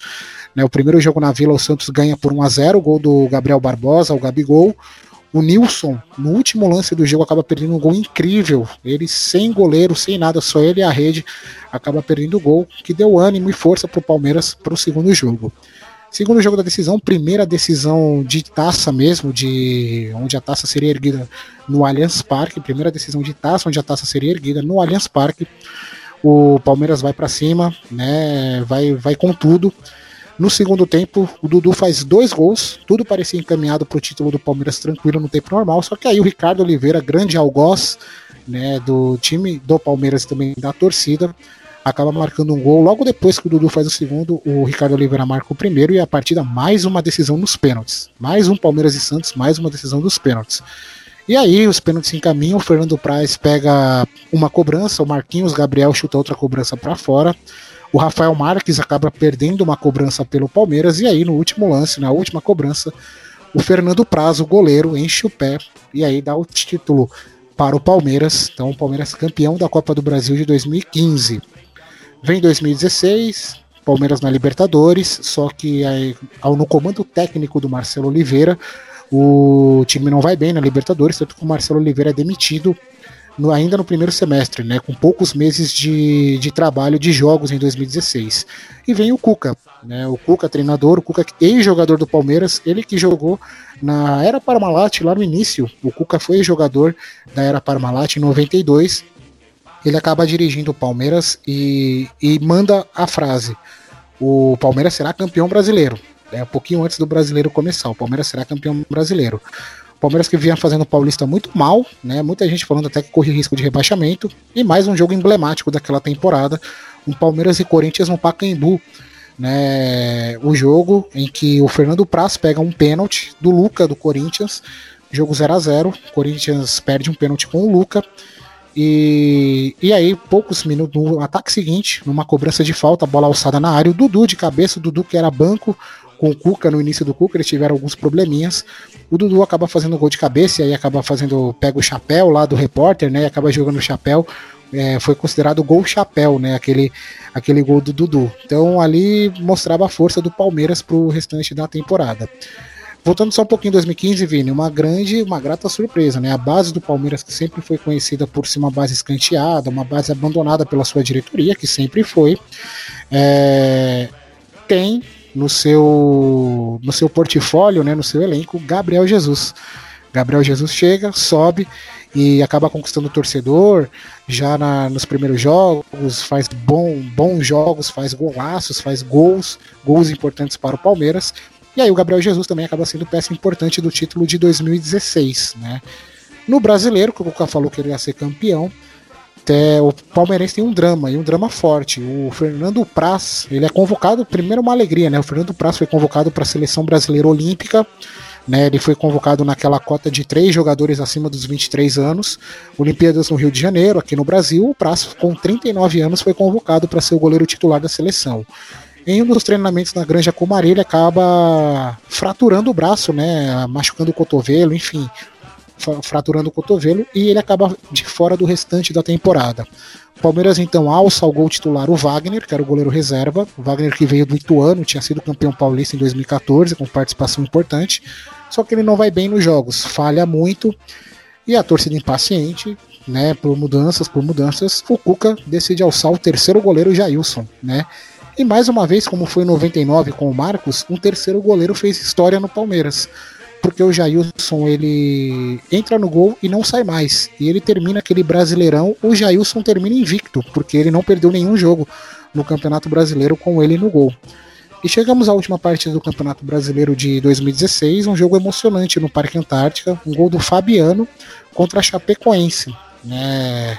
Um gol do Fabiano, que era cria da Chapecoense também, faz um gol ali na lei do ex, Palmeiras ganha por 1 a 0 e aí o Palmeiras acaba se sagrando o campeão brasileiro contra o time da Chapecoense, que era o time que infelizmente foi para a Colômbia naquele voo trágico, né, para a final da Sul-Americana, em que o avião cai, o avião da Lamia e o elenco inteiro acaba morrendo naquele acidente, sobrevivendo apenas Neto, Alan Ruschel e Jackson Follman, né, do, dos jogadores. Então, foi emocionante, emblemático esse jogo por isso e também porque marcou a volta de Fernando Praça ao gol palmeirense, né? Depois de quatro meses parado pela lesão que ele teve no braço, ele volta ao gol numa atitude emocionante do Cuca de colocar ele no, no finalzinho do jogo, né? O Allianz Parque inteiro chorando em prantos, enfim. E, então, o Palmeiras campeão brasileiro de 16, um título que ele não conquistava na época há 22 anos, né, em 16. 17 veio um ano sem títulos, 2018 começa também com a torcida e, e próprio, os próprios conselheiros dentro do clube pressionando, fala, pô, tem dinheiro, não é possível que não vá conquistar nada, né? Primeiro semestre vem a final do Campeonato Paulista, final ali polêmica daquela final, se houve interferência externa ou não, Palmeiras acaba perdendo o título para o maior rival no Allianz Parque, para o Corinthians nos pênaltis. E o Corinthians acaba se sagrando campeão paulista no, na, na época o bicampeonato né, do Corinthians, né, o bicampeonato seguido dentro do Allianz Parque. E ali foi um trauma gigante para a torcida. Só que dias depois, semanas depois, para lavar um pouco a alma do torcedor, teve um jogo contra o Boca Juniors pela Libertadores da América. Mais uma vez, Palmeiras e Boca na fase de grupos. E o Palmeiras na bomboneira, na La Bomboneira, acaba vencendo o Boca numa atuação impecável. Venceu por 2 a 0 poderia ter vencido por mais gols. Gols de Keno e Lucas Lima. O Palmeiras acaba então vencendo uma vitória épica em plena La Bomboneira, coisa que é difícil, né? Times brasileiros irem lá e arrancarem vitórias do Boca. 2018 segue, tem a parada para a Copa do Mundo. Quando volta, o Palmeiras não volta bem. E o então técnico Roger Machado é demitido do cargo do, do Palmeiras de treinador. E aí o Maurício Gagliotti vai atrás de um escudo, né? Lembrando que teve a troca de presidência, né? Em 2016 foi a fim, foi o fim da era Paulo Nobre e o início da era Maurício Gagliotti. Gagliotti pressionado vai atrás de um escudo de um ídolo do clube, Luiz Felipe Scolari. Né? Mais uma vez o Filipão voltando em sua quarta, terceira passagem pelo time do, do Palmeiras. E nessa terceira passagem, ele ao final do ano acaba se sagrando campeão brasileiro. É, muitos falam que é com um time alternativo, com o um time B do Palmeiras, já que o, o time principal era focado nas competições de Copa, nas competições mata-mata. Não teve sucesso nos mata-matas, ganhou o título brasileiro no final do ano com o gol do Daverson em São Januário, na partida contra o Vasco, onde o Palmeiras sacramentou o título brasileiro. E aí veio 2019, né, uma bagunça total. E agora em 2020, com a era Crefisa ainda em curso, o Palmeiras acabou de se sagrar campeão paulista, né, devolvendo nos mesmos moldes a derrota para o rival sofrida dois anos antes, também nos pênaltis no Allianz Parque, aí com, diria, Vini, essa uma era emblemática também do time do Palmeiras. A base aparecendo finalmente, a base aparecendo com força no elenco principal, já que o último pênalti cobrado pelo garoto Patrick de Paula, que é um destaque desse, desse elenco palmeirense, e também com o Gabriel Menino com destaque, teve o Wesley, tem Alanzinho ainda para jogar, Ivan Gulo, tivemos também o o Vitor Luiz chegou a alguns jogos, o Vitor Luiz por ser mais velho, mas mesmo assim é uma, cria da base do Palmeiras, então os meninos também tendo chances de despontar no profissional. Talvez daqui a uns 5, 10 anos, Vini, quando a gente for contar mais uma vez a história do Palmeiras, possamos lembrar também dessa turma aí, dessa molecada, como marco dessa da história do clube, dessa história. É isso aí, galera. E nada melhor do que um torcedor do Palmeiras para falar sobre os últimos anos do time, né? A gente vai falar agora, antes de, da maior polêmica da história do futebol brasileiro dos últimos anos, é, vamos falar um pouco dos maiores artilheiros, jogadores que mais atuaram pelo Palmeiras, trazer algumas curiosidadezinhas aqui para vocês. Os 10 maiores artilheiros da história, vou, vou, trazer 20, vai. Os 20 maiores artilheiros da história do Palmeiras, a gente tem o Heitor com 315 gols, César Maluco com 182, Ademir da Guia com 155, Eduardo Lima com 148, Servilho com 139, Rodrigues Tatu 131, Humberto Tosi 127, Evair 126 na oitava posição, Luizinho e Tupanzinho. Luizinho não é o Luizinho que jogou no Corinthians, tá, gente? Esse é o Luizinho Lemos que jogou no Palmeiras e no Flamengo. E o Tupanzinho também não é o Tupanzinho que jogou no Corinthians, é o Tupanzinho que atuou no Palmeiras. Eles vêm na nona posição com 122 gols. Aí a gente tem o Caetano Imperato, Imparato com 117 gols. Ia falando o nome errado, ia falando o nome de um, de um outro personagem, o Imperato, né, Gustavo? Aí a gente tem. Pois é, Vini. Quase, quase. Olha? Quase, deu pra consertar. É Caetano Imparato. Aí depois a gente tem o Echevarieta com 113 gols. O Leivinha e o Romeu Peliciari com 108 gols. Ministro Liminha com 106, Jorge Mendonça com 103, Américo Murolo com 102 gols, Edmundo com 99 gols. E encerrando a lista dos 20 melhores artilheiros do Palmeiras, a gente tem o Jorginho Putinati com 95 gols. Os jogadores que mais atuaram pelo Palmeiras, a gente tem o Ademir da Guia liderando disparado, e eu acho que vai ser impossível algum jogador chegar perto disso com 902 jogos pelo Palmeiras. O segundo lugar vem com Emerson Leão, com 621 jogos. Depois a gente tem o Valdemar Fiume, com 620 jogos. O Dudu, o Olegário Tolói de Oliveira, com 615, não é o, o Dudu atual. Aí a gente tem em quinto lugar o Valdemar Carabina, com 595 jogos. Luiz Pereira, em sexto lugar, com 576. Marcos, goleiro, com 533 jogos. Djalma Santos, 502. Ney, 490. Edu Bala, 482. Valdir de Moraes, 480. Galeano, 479. Eurico, 473 jogos. Lima, 467. Veloso, cabelo de boneca com 458 jogos. Zequinha, 421. Zeca vem na sequência, Zequinha e Zeca. O Zeca vem na sequência em 17 com 395 jogos. Clebão, 375 jogos. Jorginho Putinati com 369 jogos. E o Heitor Oberdan com 358 jogos. Esses foram os 20 que mais atuaram com a camisa do Palmeiras. Aí a gente tem os argentinos. Você sabe todos os argentinos que mais jogaram, o, Gustavo? N não, não sei, Vini. De todos de cabeça, não. Então vamos lá. O Echevarieta e o Luiz Villa lideram ali em primeiro e segundo lugar com 127 jogos. Depois a gente tem o, o Matador, o Cristaldo com 76 jogos. Bóvio com 73 jogos. Um jogador que deixa saudade no coração do Gustavo. Alione com 71 jogos. Em sexto lugar, o Gonzalez com 70 jogos. Sétimo, o Madruga com 64 jogos. Oitavo, o Barcos com 61 jogos. Em nono, o Artime Mancuso, 57 jogos. Deixar um elogio aqui pro, pro Palmeiras pela parte da história, pela organização do site, a linha cronológica. Isso assim, é verdade. Se você, na, se você, for na história, se você for na lista de rankings, velho, tem tudo. Assim, eu ia ficar aqui mais umas três horas para ler tudo isso aqui. Porque tem o time, é, o lugar onde o Palmeiras mais fez gol, os atacantes que mais fizeram gol, os meias que mais fizeram gol, os laterais que mais deram cruzamento, tipo, é um dado completo. Literalmente é uma aula de história e estatística do futebol. Isso aqui, então fica a dica aí para os outros clubes também pegar e fazer uma organização dessa aqui que é muito bom, muito bom mesmo.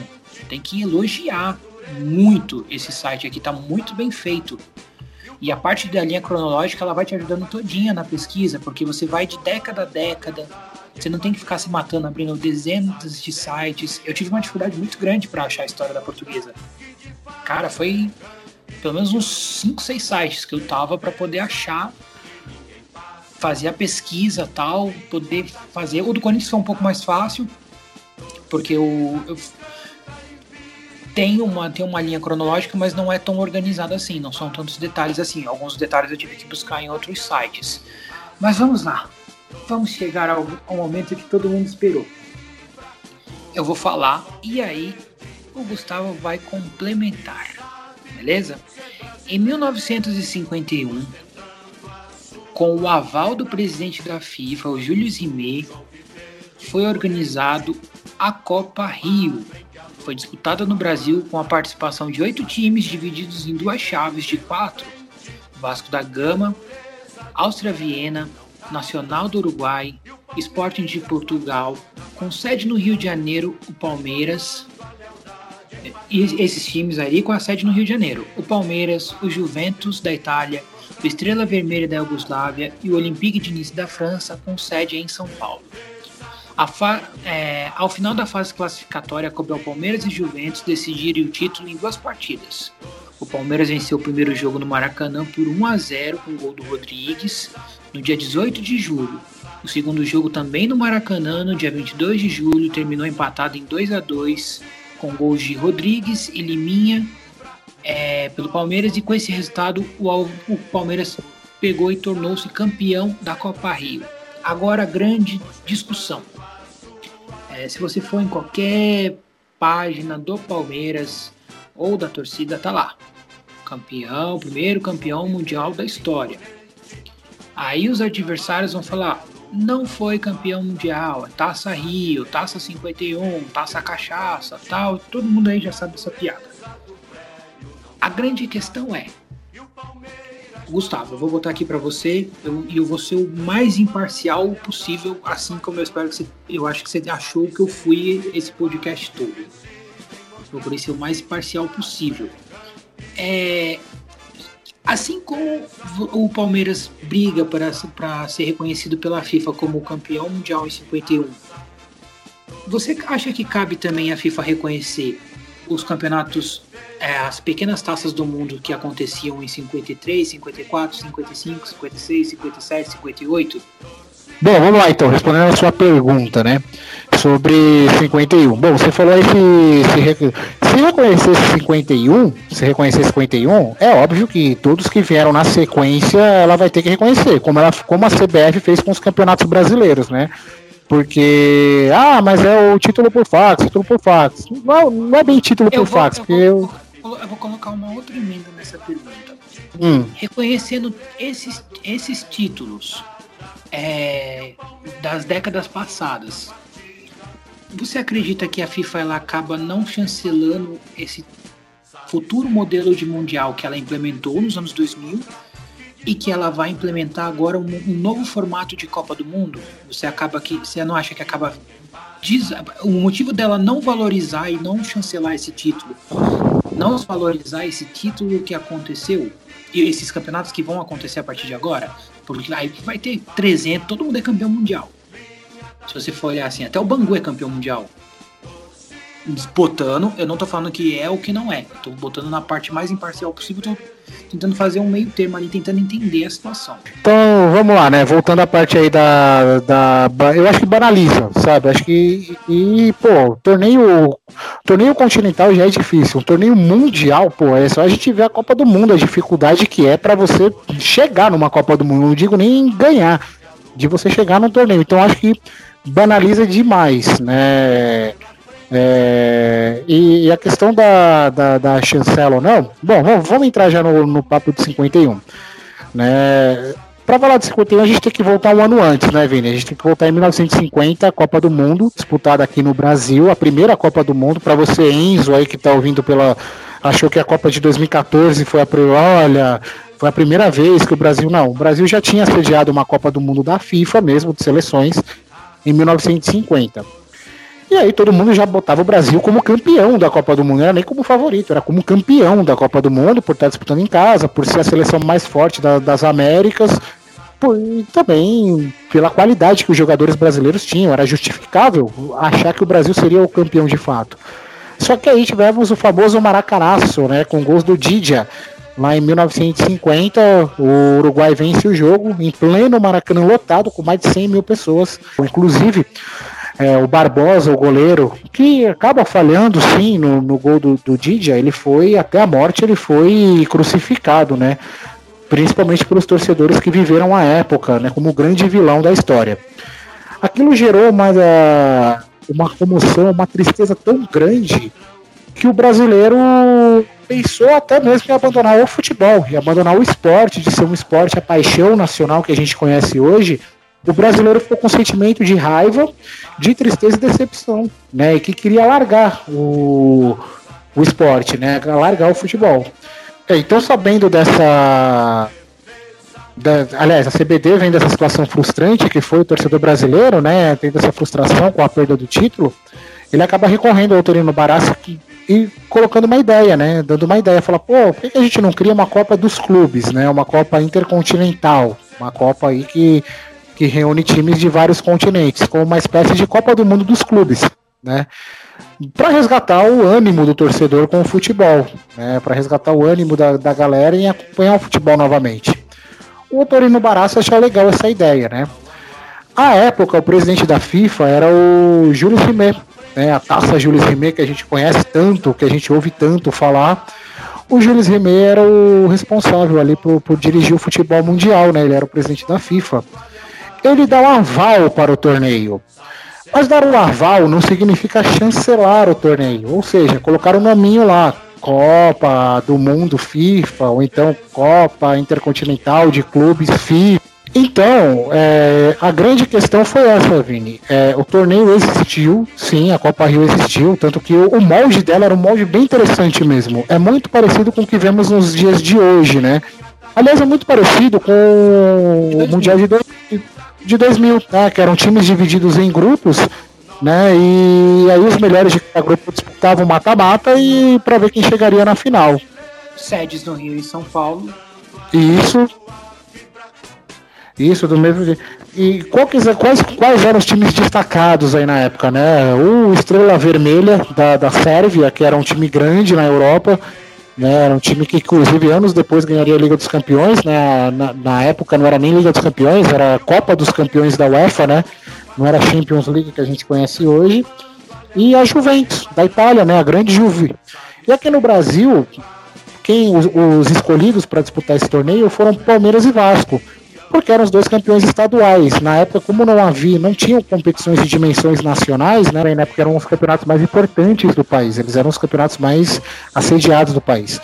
E aí, os campeões paulista e carioca de 50, respectivamente, Palmeiras e Vasco. O Vasco vale destacar aqui um capítulo à parte, o Vasco ele era não só uma potência, além de ser uma potência, uma das potências nacionais, ele era uma potência sul-americana porque ele havia sido campeão sul-americano de clubes, se eu não me engano, em 49, ou seja, um ano antes da Copa do Mundo aqui do Brasil. Então o Vasco era um, é, é, era um grande, era um, um, grande adversário, né? Uma grande potência aí nesse, nesse mundial de, de 51, né? Nessa entre aspas mundial de, de 1951. Então era um torneio que tinha tudo para é, era uma cara perfeita de mundial, Vini.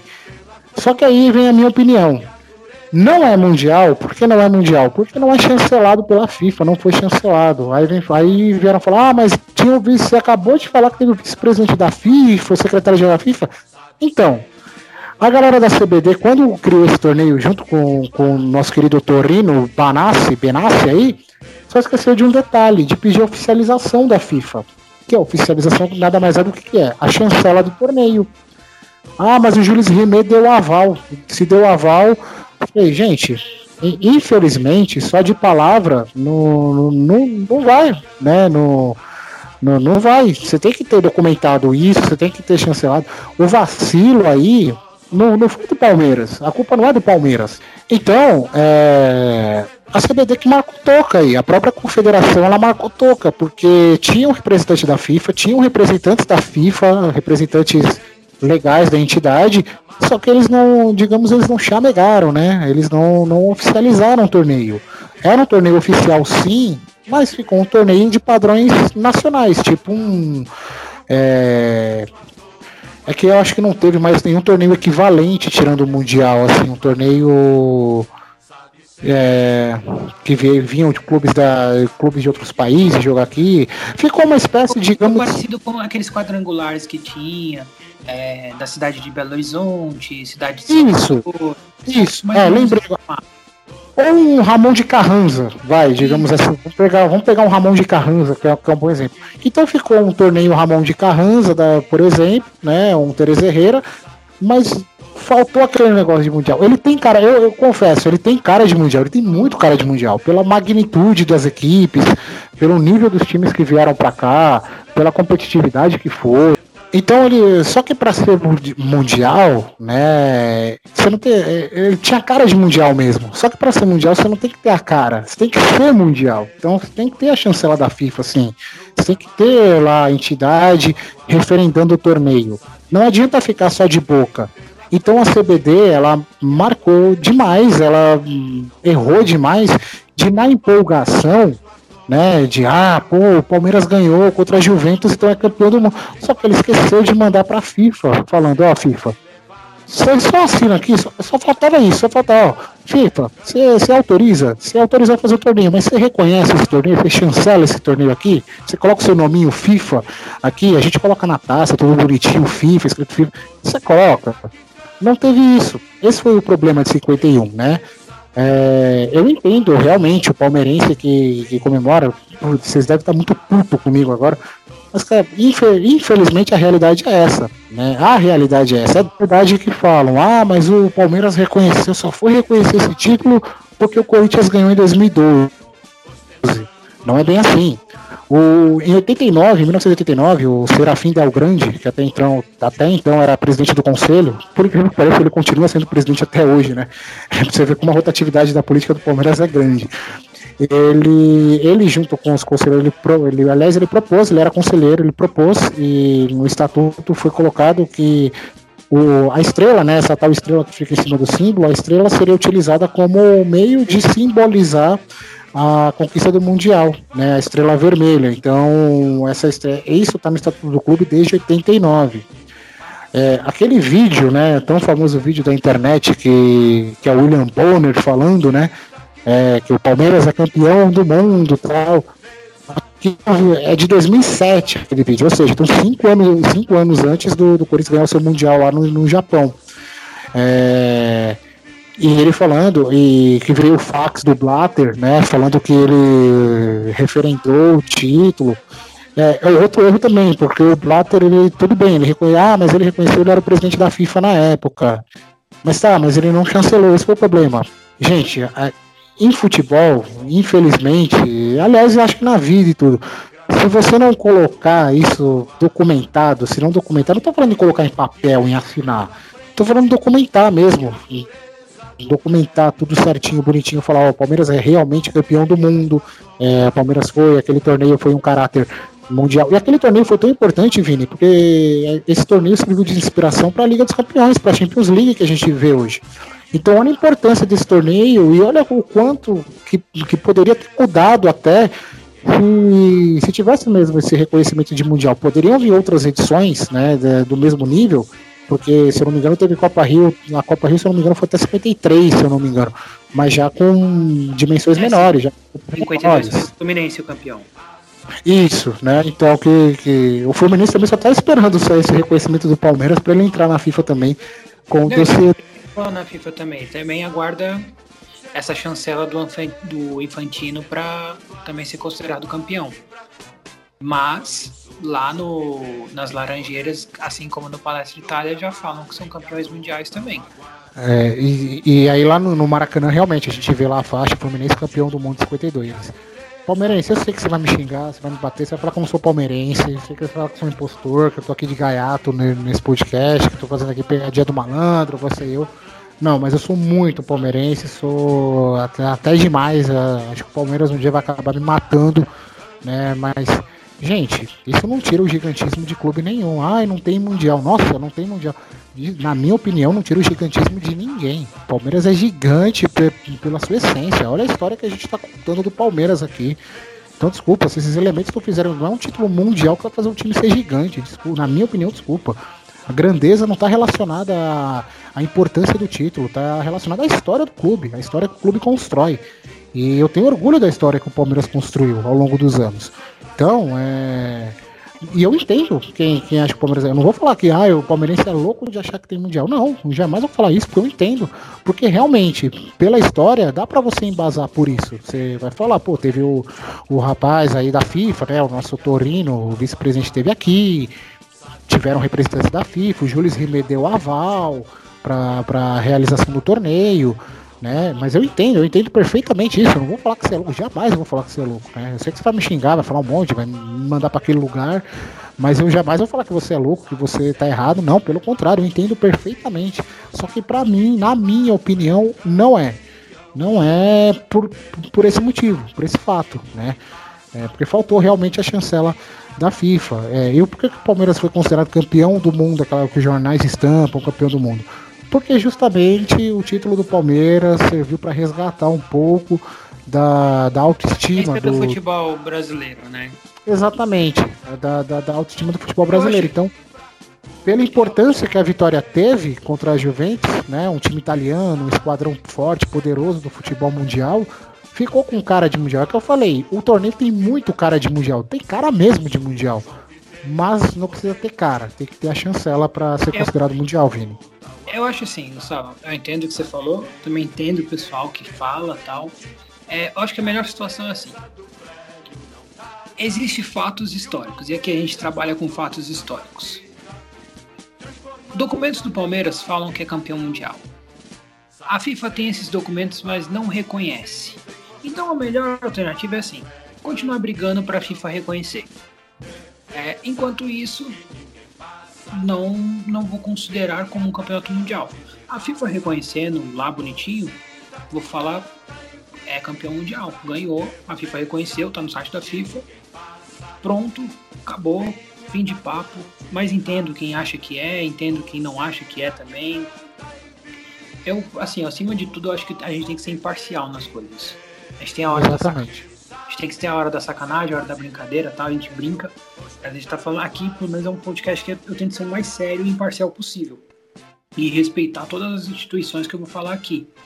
Então, pelo respeito, eu vou falar, vou esperar a FIFA realmente oficializar, enquanto isso eu não vou falar nada. É um, é um torneio Taça Rio. Gustavão, eu quero te agradecer. Para quem não conhece o Gustavo, ele é comentarista, e narrador na Bom Som Web Rádio. Torcedor do Palmeiras fanático. Topou hoje vir bater esse papo aqui comigo, conversar com vocês. Deixa aí, o, deixa aí a rede social pra galera seguir lá, te xingar. Bom, Vini, primeiramente uma honra, né? Agradecer mais uma vez ao convite, né? Deixar o convite para todo mundo aí. É, eu trabalho junto com você, junto com os meninos, com o Luiz, com o Daniel. A gente tem a Bom Som Web Rádio. Nós fazemos transmissões esportivas também. É, rola brincadeira, rola zoeira, mas também a gente narra sério, porque acima de tudo a gente respeita a emoção do torcedor, né? A gente não está aqui para ficar de mimimi, né? E também a gente não está aqui para ser aquele jornalismo, a falsa seriedade do jornalismo esportivo brasileiro, né? Então se você quiser ouvir os jogos aí de Campeonato Brasileiro, Libertadores, Copa do Brasil, enfim, é, ouça com a gente na Bom Som Web Rádio. É, o meu Instagram é arroba gu underline emusic, né? O gu tem um H depois do underline music. Meu direct está aberto. Se você quiser ir lá me xingar, fica à vontade. Tá? Eu não vou bloquear e muito menos eu vou é, é, ficar expondo também o que as não, pessoas mas, falam. Mas que ele vai te xingar, porque o Gustavo ele é conhecido como o hate. Então. então não, não, mas eu não vou chegar é, tanto, pau, não. Pau que bate no Chico, devolve no Francisco. É, mas é, mas é isso, Vini. Brigadão pela, pelo convite. Cara, muito aí, obrigado. Muito obrigado mesmo, valeu.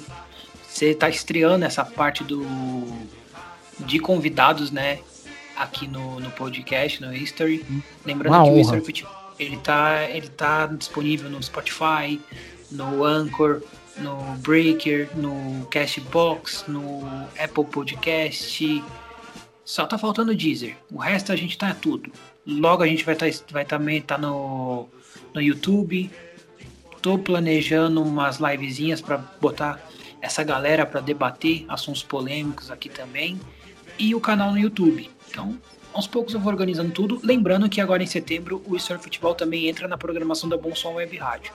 Então, todos os episódios que rolou até agora, você também vai ter a oportunidade de escutar lá. Eu sou o Vinícius Pimentel, meu convidado foi o Gustavo Araújo Prado, palmeirense fanático. Esse foi o terceiro episódio do History Futebol, falando da Sociedade Esportiva Palmeiras e os 66 anos de história. Fica com Deus e até semana que vem no nosso próximo episódio falando sobre. Vocês vão ver. Que ninguém passa. Linha atacante